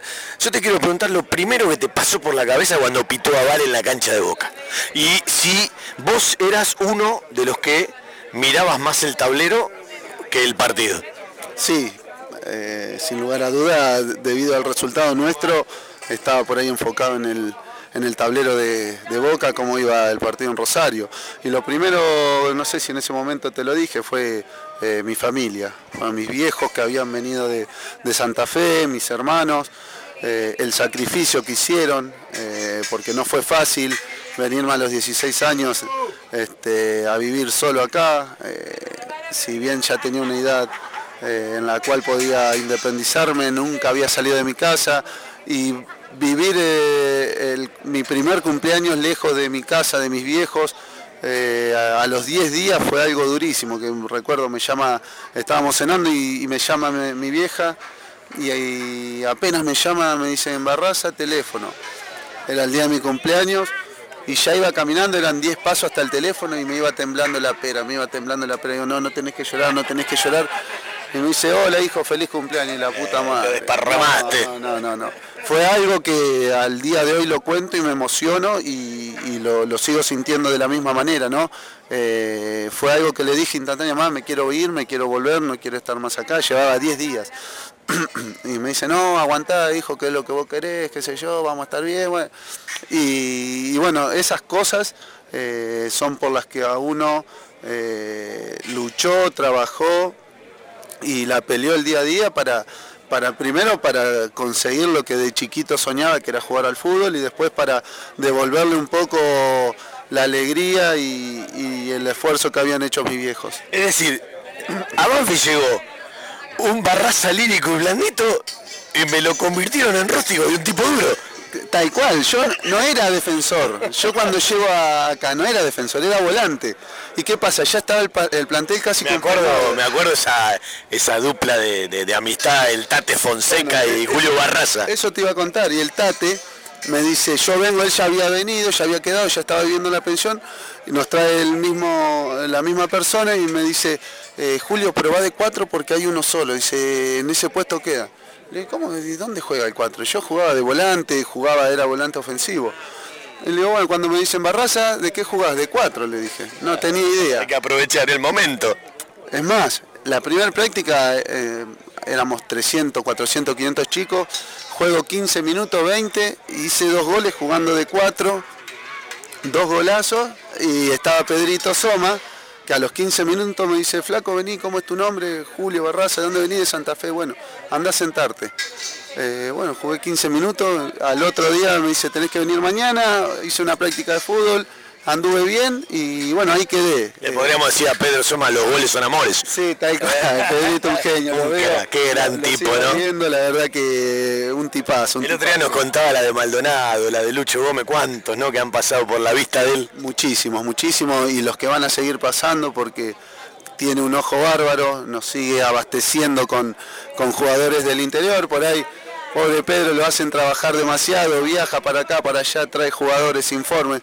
Llegan acá, andan bien y tenemos el problema de que no hay pensión, entonces... Un tema a solucionar por Banfield. Sí, sí, sí, eh, pero que no es, eh, no es fácil, ¿no? No es fácil porque uno sabe la situación del país y el club no, no le escapa de eso, entonces eh, hay que hacer un esfuerzo muy grande, es una inversión en la cual nunca te garantiza que algo va a ser seguro. Sí, pero estamos hablando del Banfield campeón, ¿no? Pero eh, en el día a día, eh, ustedes eh, padecen un montón de cosas y han hecho un laburo bárbaro este año en el fútbol amateur. Me parece que hay que realzar lo que, lo que vienen haciendo y el club se tiene que encargar de eso. Tal cual, este año y el año anterior también, Sí, sí. coronándose con la quinta división, la, la, la 2000 que salió campeona, este año nosotros con 2002 llegamos a las semifinales, eh, perdimos, pero la verdad que más allá del resultado, el otro día teníamos seis jugadores de esos que, jugaron el, domingo acá, el lunes entrenando con reserva y, eso es lo, importante, que este, uno prepara personas, prepara futbolistas para abastecer al fútbol profesional y, bueno, si uno se fija hoy el, el 90% de- del plantel eh, está conformado por chicos de inferiores, entonces tiene que ser un, eh, una tranquilidad para el, para el hincha, para la dirigencia, que hay material y que hay, y que hay gente capacitada en inferiores trabajando para- por el bien de- del club. Mira, nos apagaron las luces del lencho. Eh, Julio, eh, ¿qué te viene a la mente cuando hablamos de Banfield campeón? Justamente 10 años atrás. Eh, uno a veces cuando repasa, eh, un instante repasa ese centro en la cancha de gimnasia que termina convirtiendo el tanque Silva después de meter un caño, ¿no? Eh, en un partido complicado porque se habían lesionado James, el, gallego Méndez, pero cuando repasás en la historia o cuando le contás a tus hijos o a algún amigo, Banfield campeón, ¿qué es? Sí, es. Por ahí uno no se quiere quedar con un partido en especial, ¿no? Sino siempre trato de, de quedarme con todo lo que fue ese semestre, eh, arrancando en la pretemporada dura que tuvimos, eh, en, en los partidos, por ahí en los cuales no nos tocó ganar, después de una serie de empates. Eh, y sobre todo creo que el partido más difícil que nos toca jugar fue contra Huracán, después de haber perdido con Racing de local, que veníamos con toda la ilusión, veníamos llevándonos al equipo que nos pusieran por delante y perder con Racing de local fue un golpe durísimo. En la semana tres días estuvimos eh, muertos, el clima no era el mejor y el profe, eh, por eso siempre lo, resalto, no solamente preparador físico, sino un, un- gran eh, animador, un gran motivador, porque nos empezó a hablar, se daba cuenta que- que el grupo no estaba bien y nos empezó a hablar individualmente. Eh, fuimos a jugar a Huracán muy golpeados, muy dolidos y la verdad que sacamos adelante también un partido trabadísimo. Que ¿Cuánto valió ese resultado? Muchísimo, muchísimo. Eh, con un partido, bueno, el- ese fue el partido del Chelo, así que hablábamos, ¿no? Por ahí el de Víctor fue contra Tigre, el mío contra Gimnasia, el de Chelo fue contra Huracán, que cabecea, le queda el rebote al tanque, es gol. El del Rusito García fue contra Vélez. El del tanque fue el campeonato entero. Eh, pero todos tuvimos por ahí un, partido en el que nos destacamos. Eh, pero ese de Huracán fue eh, muy difícil en lo emocional jugarlo, muy, muy duro porque veníamos muy golpeados y, bueno, la verdad que este, lo pudimos sacar adelante y este, fue ese, ese granito de, arena que fuimos aportando a, a- a la causa para bueno, luego conseguir el título. Creo que te habré hecho montones de notas, ¿no? Es la primera vez en la Maureño, porque no es ni tu lugar ni el mío, ¿no? Eh, Vos sabés que siempre me acuerdo esa charla en la radio cuando viniste a visitarnos y en un momento te digo 26 de junio del 93 y empezamos a hablar eh, mitad en joda, mitad en serio de la final que Banfield le gane a Colón, que vos fuiste como hincha, que lo sufriste. Y vos sabés que cuando jugó la final de la Sudamericana en Paraguay, yo me acordaba de vos, te nombré en el programa montones de veces por cosas tuyas, tu historia, tu hermano.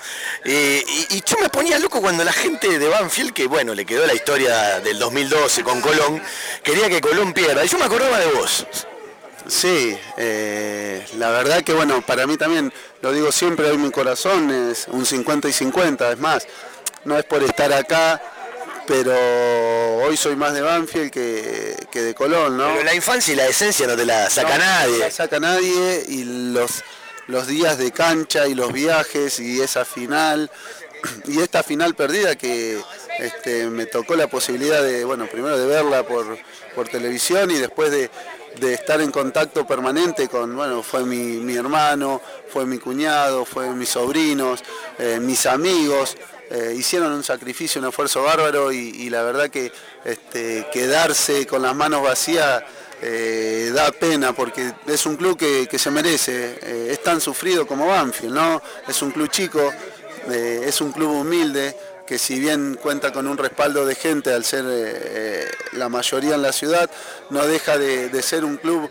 este, que por ahí a, nivel local no, no lo conoce nadie o no, no tuvo la posibilidad de ganar nada y hubiese sido importante, pero bueno, son cosas del fútbol. eh, no hay que quitarle mérito al plantel, al técnico y hacer un reconocimiento enorme, por más que a la gente de Banfield no le guste, al hincha de Colón, porque mover 40.000 personas eh, a Paraguay no es poca cosa. Eh, entonces, eh, la verdad que me hubiese gustado haber estado ahí, pero bueno, por cosas de- del trabajo hoy acá no pude. Pero bueno, nada, como te decía, mi corazón está dividido y hoy soy un poquito más hincha de Banfield que, que de Colón, como mi nene. Mi nene le decía hoy, hablaba con uno de los chicos que hace vinilos, que me pidió ahora para, para el cumpleaños en febrero, no quiero fiesta, pa, quiero que, que me, me pegues todo vinilo de Banfield en la pared. Así que bueno, tengo que sacarle la medida de la habitación, quiere el estadio, me dijo que quiere una foto del plantel campeón, quiere una estrella, quiere la copa, quiere una camiseta, así que bueno, este... Lo voy a llamar y le voy a decir que te pida ese metegol que salió publicado, te va a salir como 40 lucas, ¿eh? No, no. Si, si- si lo regalan, se lo, se lo. No, no, pero bueno. Encima están atrasaditos con los sueldos, ¿no? Uy, sí, venimos, venimos mal, la situación no está bien, esperemos que ahora repunte un poquito, que vendan algún jugador que, que hagan algo, pero no, bien.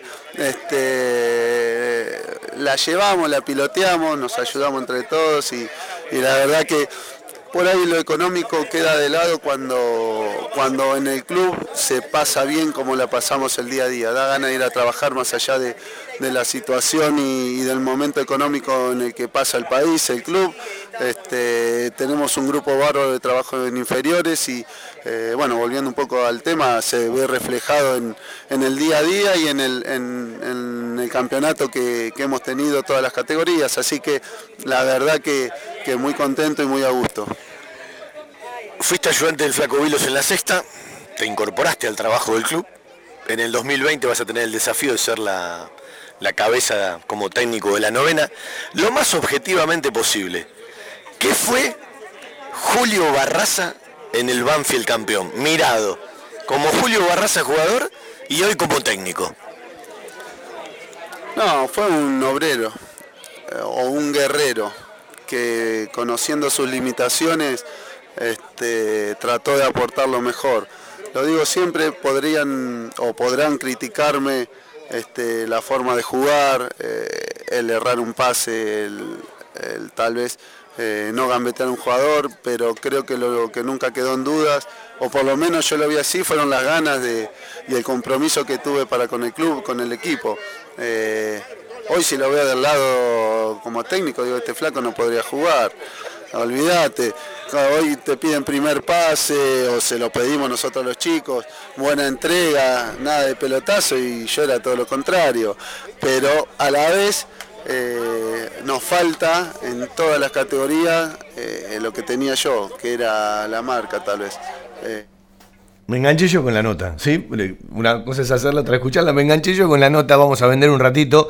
Le voy a saludar a Franquito. ¿Cómo le va, Franco Desi? ¿Cómo, te anda? va, Fabi? Fue mediodía. ¿Todo bien? ¿Le renovaron ya el contrato? ¿Firmó? Estamos en eso, todavía ¿Sí? no. Dale, que se apure. Y bueno, hubo cambio de gestión, se está Sí. moviendo Pero todo. usted sigue con el mismo jefe.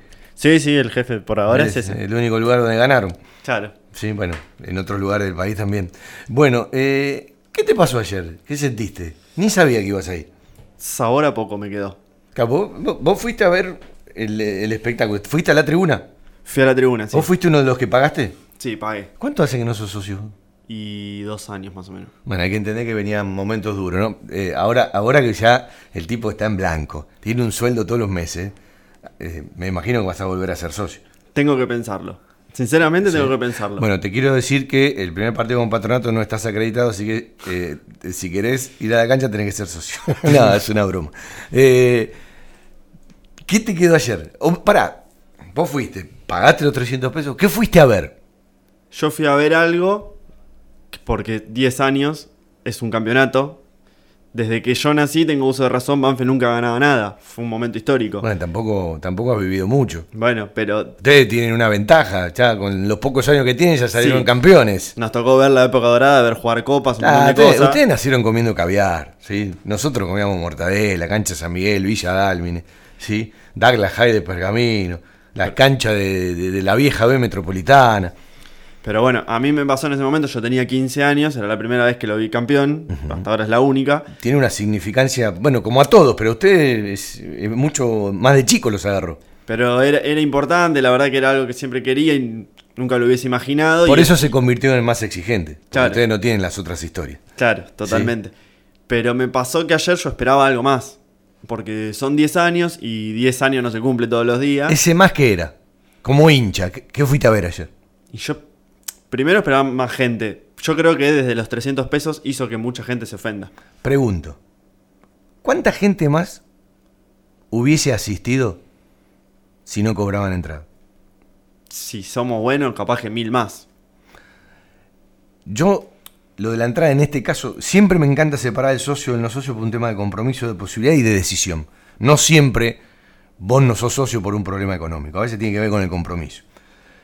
Yo insisto, pues, puedo estar equivocado, de hecho, eh, se lo decía cuando hacíamos los socios del interior. Para mí, ser socio es un acto de amor, en donde vos no tenés que pedir, sino sos socio y sentís el orgullo de llevar tu carnet al ladito del documento. Te diría más, el documento lo dejamos en casa, el carnet es más importante.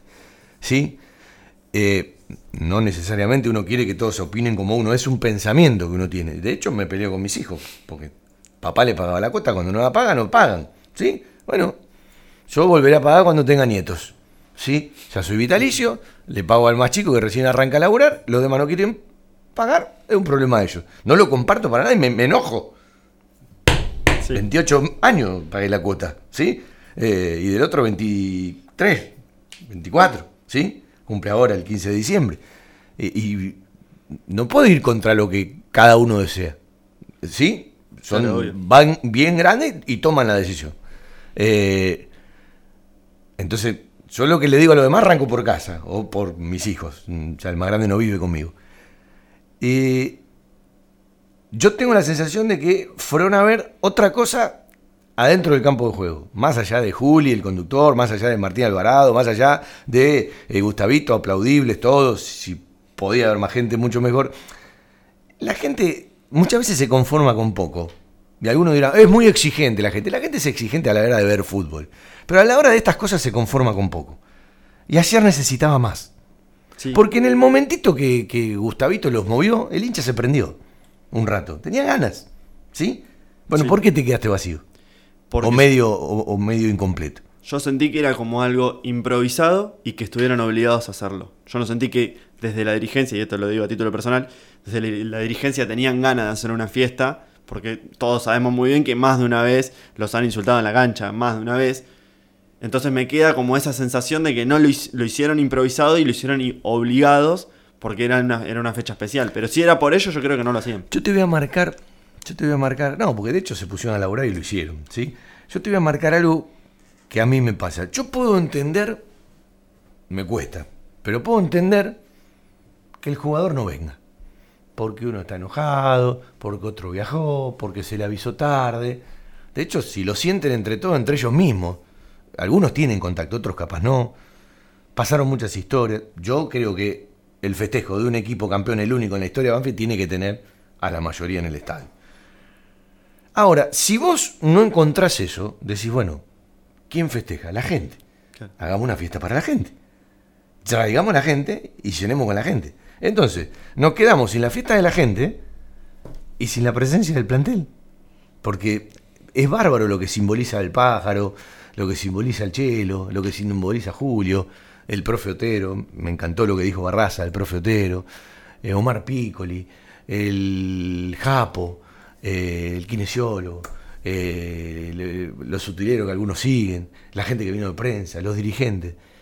Pero la gente se mimetiza con los jugadores de fútbol. ¿sí? Totalmente. Y no es lo mismo un video. Yo te entiendo un video de James que está en España. Yo te entiendo, no sé, el de Papelito que estaba jugando un partido importante en, en Uruguay. Hasta mirá lo que pensé. la fiesta era el 13, eran los 10 años. Digo, si te aseguran que viene en otro momento, ¿por qué no la postergas? Y la festejamos entre todos de verdad. ¿Sí?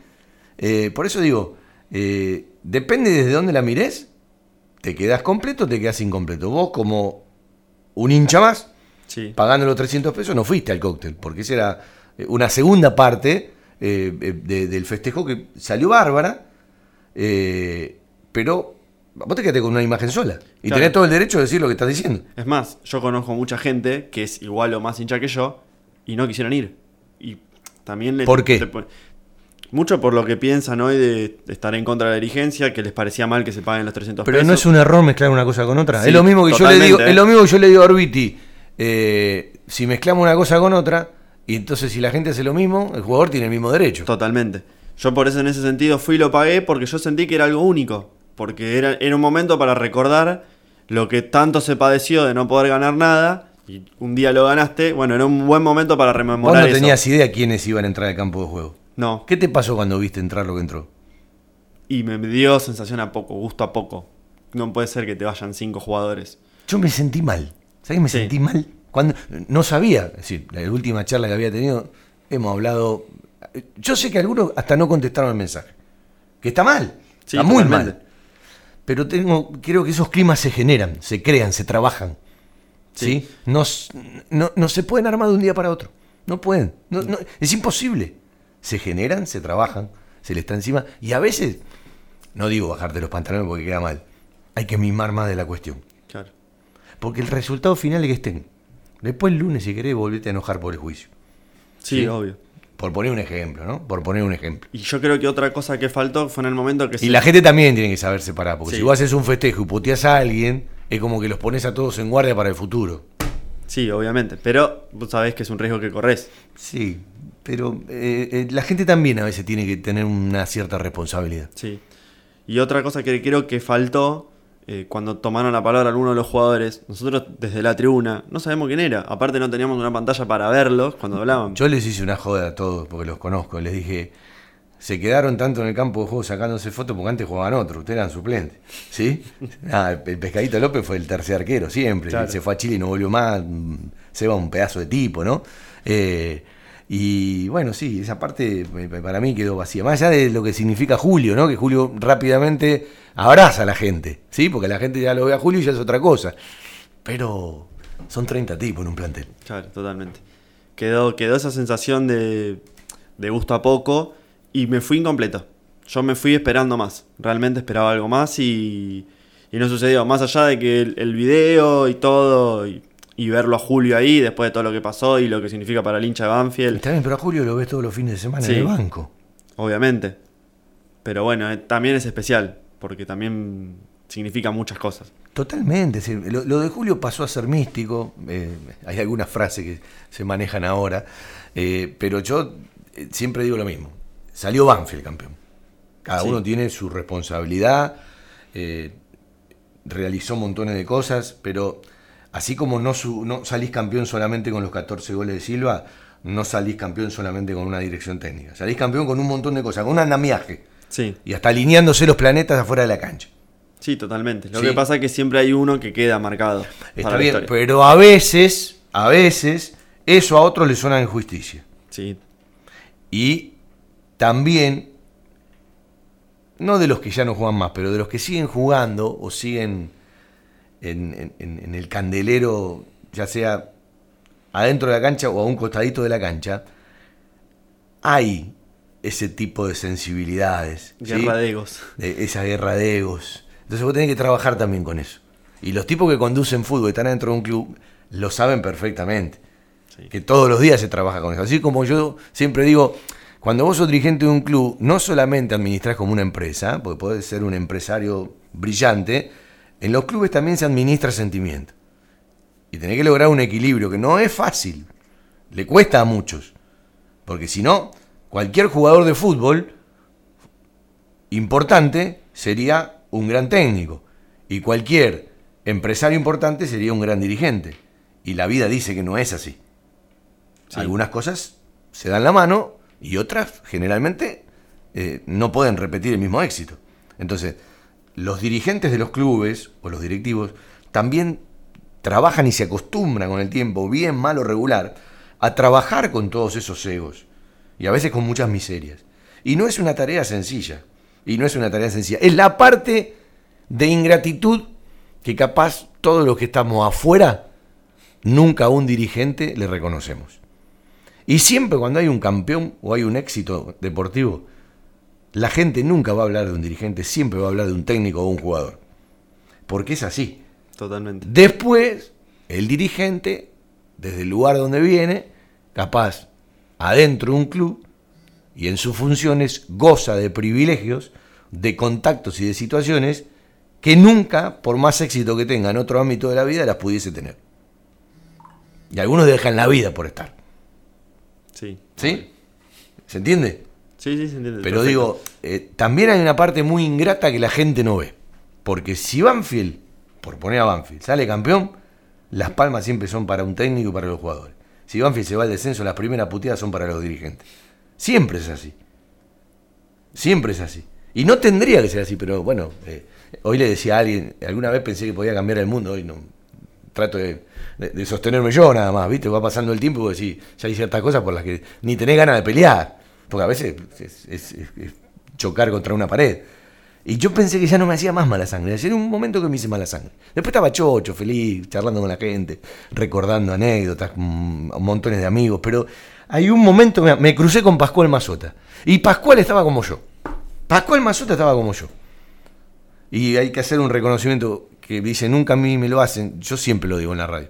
Cuando Banfield vende a Darío Sitanich, en las incorporaciones que realizó Banfield, que después fueron casi integrantes todo del equipo campeón, en su momento cuando se incorpora por el dinero que Banfield tenía con Burruchaga como técnico, Pulciano Aquino, Holland, Coan, Después Julio Falcioni le dio la mentalidad y, el paso adelante para ser campeón y encontró funcionamiento. Y ese grupo del que hablan todos, eh, que muchas veces no se repitió, pero eh, Pascual, como otros, tuvo mucho que ver con esa incorporación de jugadores en ese momento, cuando el técnico era Burruchaga.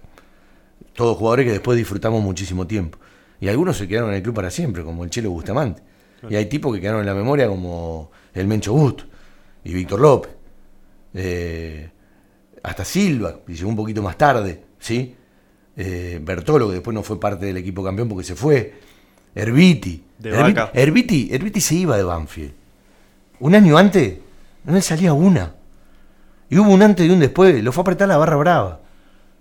Y en la semana, me acuerdo que Julio dijo, no sé cuál es el equipo. El único que sé que juega es Herbiti. Eso es respaldar a una persona. Sí, No sé si con el tiempo Herbiti eh, perdió la memoria. Pero yo me acuerdo de ese día. Falcioni una nota que le hacíamos en el predio, charló para varios medios, nunca te da el equipo, dijo, el equipo no sé. Herbiti 10 más. Yo me acuerdo un día. No daba pie con bola Herbiti en Banfield. Yo me acuerdo Cuando un- llegó, la sí. primera parte, ¿no? Yo me acuerdo un día que, si no me equivoco, es el último partido de Burruchaga, que Banfield gana 2 a 0 con La- nuestro Arsenal. ¿Platense o Arsenal? No, Arsenal. Arsenal Sí. con dos goles de Luchetti de penal. Sí. Que ese día, me acuerdo, Herbiti tocaba la pelota y era un murmullo constante desde el minuto cero Sí. hasta el último. Es que no, no encontraba, no, no encontraba su rendimiento. Eh, Herbiti empieza a jugar bien en Banfield eh, con Julio Falcioni. Claro. Bien y muy bien. Y excelente, porque era un estratega. Ayer encontré la foto. ¿Viste el gol contra Estudiante de La Plata hace Herbiti en un partido de una intensidad? Cuando andaba bien Verón, dominaba Estudiante. Cuando andaba bien Herbiti, dominaba Banfield. Que fue un partido eh, enorme por cómo se jugó, vibrante, Con ese partidazo. Con tres golazos. De una intensidad. Ayer encontré justo la foto cuando Herbiti está pateando el arco, después de que engancha, ¿sí? con toda la mueca de la cara dando vuelta. Es espectacular esa foto.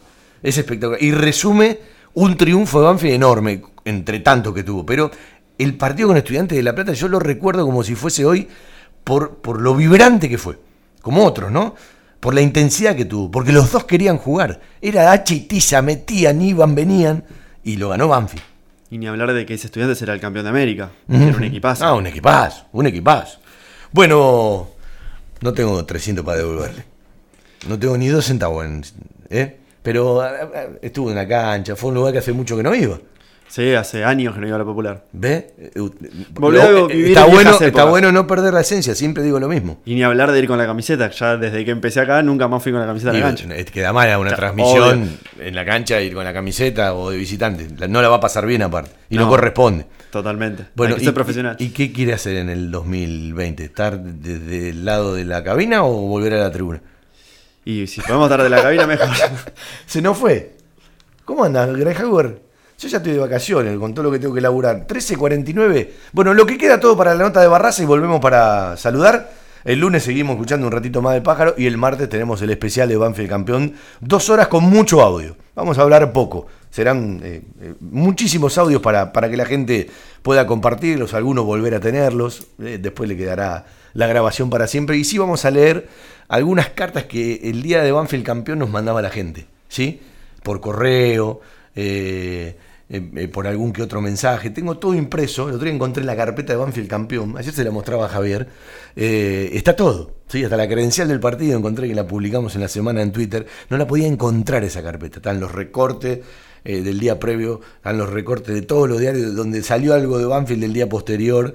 Eh, tenía la, la- la hoja de ruta de la transmisión, que era el momento que Maceroni yo lo escribía con C. ¿sí? Eh, después aprendí a escribirlo con el tiempo.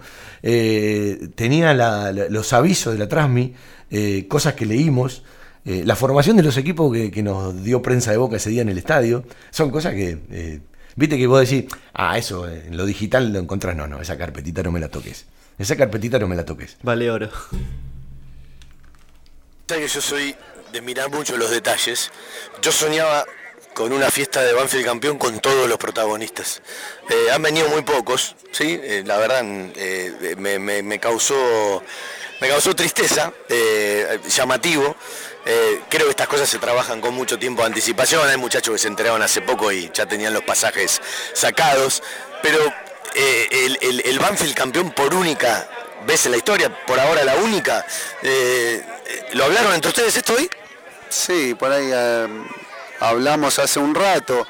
Yo también esperaba más de los muchachos, más de los chicos, eh, porque iba a ser muy lindo reencontrarse con algunos que no vemos hace años, darle un abrazo, recordar eh, viejas épocas, las anécdotas que tuvimos juntos. Eh, hubiese sido lindo que estemos todos, casi todos, hoy fuimos muy pocos, de un plantel de casi 30 jugadores, no sé si llegábamos a 10, eh, uno entiende eh, que hay, bueno, por ahí este, tienen otras prioridades o... No, pero también lo tenés que trabajar desde el club con mucho tiempo de anticipación. Sí, puede ser, puede ser. eh, este, pero bueno, lo cierto es que estuvimos pocos, tanto vos como la gente misma debe tener esa sensación de, de que se podría haber hecho mejor, eh, pero bueno, ya está. Eh, lo cierto es que no, no se pudo conseguir que, estemos todos juntos por distintos motivos, ya sea por organización o porque tal vez tenían otros compromisos, por falta de ganas, eh, no sé cuál será el motivo, pero bueno, lo cierto es que, que no pudimos estar y que te deja una sensación de, amargura en ese aspecto. Julio Falcioni, técnico, conductor de ese equipo campeón. Ustedes tienen la chance en el día a día del club hoy nuevamente de tomar unos mates, charlar de un montón de cuestiones. Hace un rato me decía el Chelo, es como que él no te avisa, pero es como que necesita que nosotros tomemos un par de mates, los carga muchísimo. También es una guía para ustedes. Pero digo, eh, hoy que vos lo podés mirar a otro lugar, porque bueno, estás empezando a transitar la carrera como técnico, vas a empezar, como dije hace un rato, en el 2020 a ser técnico de la novena división. Eh, ¿Qué significa? Sí, a nivel futbolístico muchísimo, todo. Se lo digo, bueno, él lo sabe porque también me lo dice, te salvé la vida.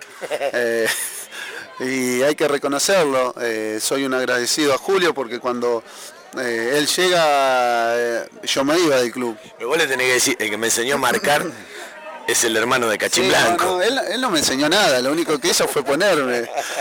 sí, no, no me enseñó nada, no, pero este, lo sabe, bueno, y eh, yo me iba en el 2003 cuando llega él, eh, me iba del club, quedaba libre. Y Julio habló, habló con Carlos y le dijo, no, ¿cómo, cómo lo vas a dejar libre? Déjame que lo vea y, y yo decido. ¿Cómo vas a...? A dejarlo libre sin, sin mi consentimiento. Y ahí viene el te salvé la vida. Y ahí viene el te salvé la vida. Pero yo le digo también, mirá que no me, no me- no me olvido que trajiste a alguno que otro cuatro y el que terminó jugó jugando- Papito. y el que terminó jugando siempre fui yo, le digo. Así que mirá que si no hubiese metido el centro en La Plata, le digo, en Argentina no sé si era campeón. Eh, pero no, siempre este, con, con humor. eh, la verdad que, este, como decís vos, hoy podemos hablar y de hecho hace un par de, días cuando vino Víctor, vino Víctor López a, visitarnos, eh, estuvimos hablando con Julio y nos decía eso, ¿no? Hoy podemos hablar de igual a igual, eh, de técnico a técnico, por ahí él con, más experiencia, pero este, nos puede contar cosas, de hecho lo hace, cosas que antes como jugadores no, no podía eh, o no le correspondía. Entonces, es, ese día estuvimos hablando cuatro horas, cuatro horas y media, y si había más tiempo nos quedamos porque es algo que, que no, no te cansa. eh, que- Vuela el tiempo, ¿no? Uno no se da cuenta. no se da cuenta, no te das cuenta, eh, no se hace aburrido eh, y uno, te repito, quisiera quedarse este, todo el día, pero bueno, eh, a veces se entiende también los tiempos y, y no queremos molestar, como dijo el Chelo, por ahí no vamos muy seguido porque tratamos de mantener eh, nuestro lugar, eh, pero cada tanto me llevo el mate, el termo, eh, le caemos en, en la oficina y nos ponemos a tomar mate con él, con el cuerpo técnico, a, a reírnos. Terminamos siempre lo mismo, ¿no? Siempre nos termina matando. Dice, yo jugué con ustedes dos y salí campeones con el- por el Chele por mí, ¿no? Eh, terminamos cayendo siempre en lo mismo, pero la verdad que, que la pasamos lindo, se disfruta y uno aprende, ¿no? Aprende el día a día porque este, tenerlo en el club, tenerlo como entrenador, eh, no solamente le hace, nos hace bien a nosotros, sino le hace bien a todo, a toda la gente. Vos sos un tipo de barrio, de chico pasaste necesidades, el fútbol te regaló un montón de cosas, la peleaste. Eh, ¿Tomás dimensión de lo que significa ser un integrante de un equipo campeón por única vez en la historia en, en el fútbol profesional y en primera división o no, o no tomás dimensión con los años? No, no, la verdad que no. Eh, por ahí, y muchos me lo dicen, ¿no? Porque, no sé, eh, puedo hablar, me escriben al- a las redes sociales y yo le contesto a cualquiera, ¿no? Y lo primero que me dicen, gracias por contestarme. Eh, ¿Cómo no te voy a contestar si te Puedo dar fe que lugar donde vos ponés lo ve a Julio Barraza con un me gusta. Sí, sí, sí, sí, no. ¿Sí o qué? ¿Cómo hace para tener tanto tiempo? Es que estoy, me, me gusta mucho y, y- y cada vez que me hablan les contesto. Digo, ¿cómo no te voy a contestar si te tomaste la molestia de escribirme? Eh, sería desubicado de mi parte. Después está, por ahí hay alguno que ya te, te empieza el mangazo, ¿viste? Pero eh, la verdad que no, por ahí cuando la gente te, te lo reconoce, medio que caes. Pero si no, no, no me doy cuenta, no, no me doy cuenta. Sé que es algo importante que se consiguió, algo muy importante, pero tal vez no tomo eh, conocimiento de la dimensión que, que esto tiene, ¿no? Eh, de lo que significa para la gente, para el hincha. Es muy, es muy fuerte cuando me cruzo o me escribe por ahí alguno y me dice eh, pensar que mi viejo me hizo hincha de Banfield y no los pudo ver campeón, o mi abuelo, y ahí decís, puta, este, qué fuerte, ¿no? Eh, y bueno, uno trata de, de hablarlo, de, de darle palabras de aliento, o que se te pongan a llorar en la calle es algo fuertísimo, o en la cancha, cuando te vienen a saludar.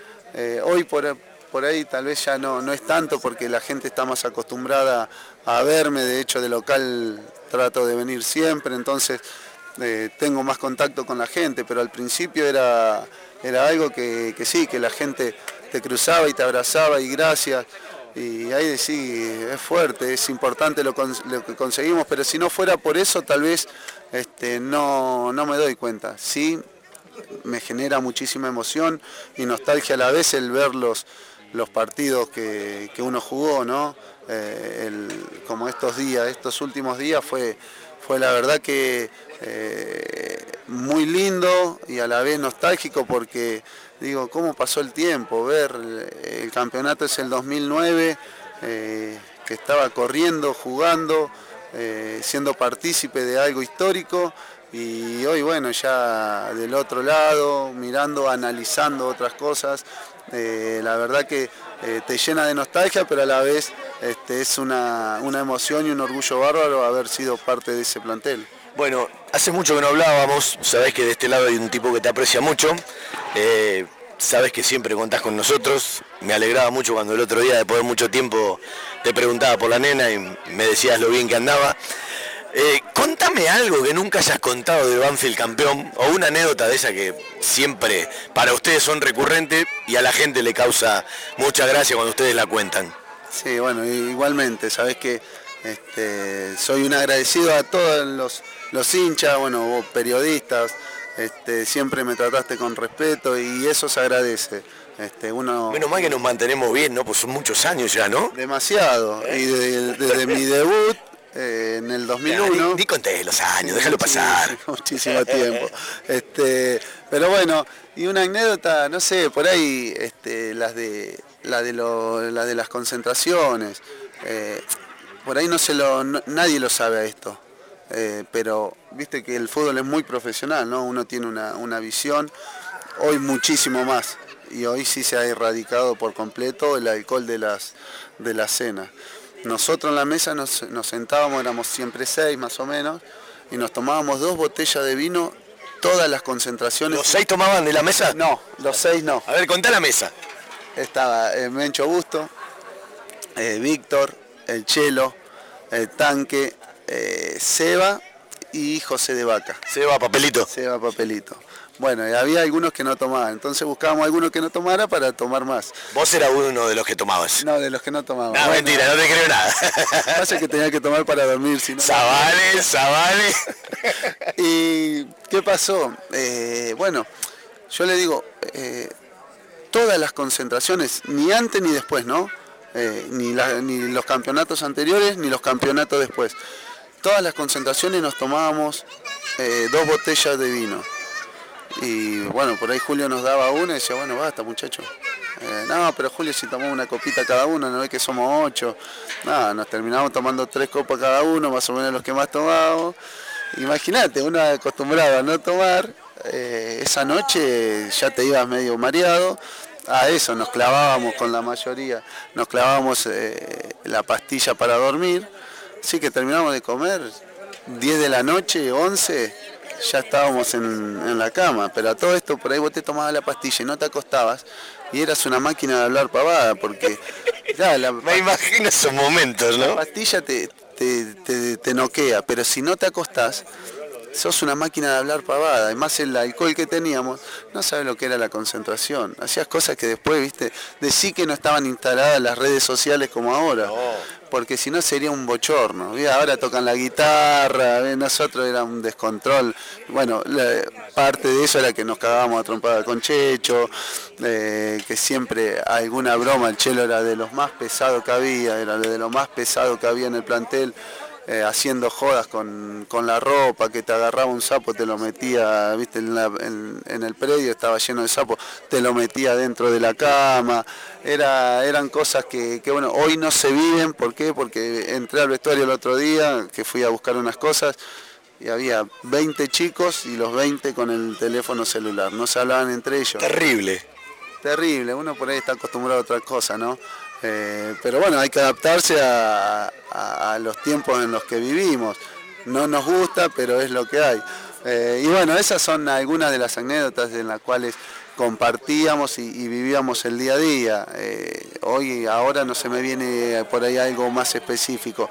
Recién hablaba con el chile, le digo, escúchame, digo, vos metiste más pase gol que yo en el torneo. Y me dice, ¿por qué? Sí, sí, yo le digo el pase gol, el cabezazo contra Huracán, le digo, para mí fue, le digo, yo metí dos y vos tres. Le digo, el primer partido contra Rivers le pega un viandazo. Me acuerdo, me acuerdo. Le pega un De casualidad fue. pero de acá y se la pone al pecho a uno de River y el de River le para el pecho, le rebota como 5 metros, le queda el tanque, gol. ese fue pase tuyo. Y después otra jugada que viene como a trabar y le pega también otro zapallazo y le cae al pecho a Papelito y termina en el segundo gol. Dice, tenés razón, dice, no lo había notado. Yo esta semana estuve revisando que me llegaban las notificaciones, me etiquetaron en los goles y le digo, tenés, tenés tres asistencias y yo dos tenés razón, dice. Y la verdad que nunca me lo reconocieron como a tu centro. Dice, bueno, nos reíamos hace un rato.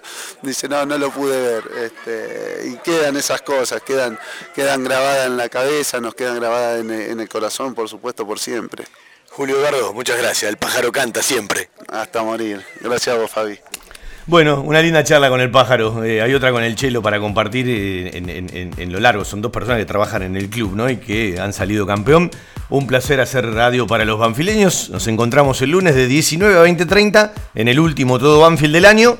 Y el martes hacemos el especial de Banfield campeón con varios audios por los 10 años que se celebraron en el día de ayer. Buen fin de semana para todos. Chau, chau.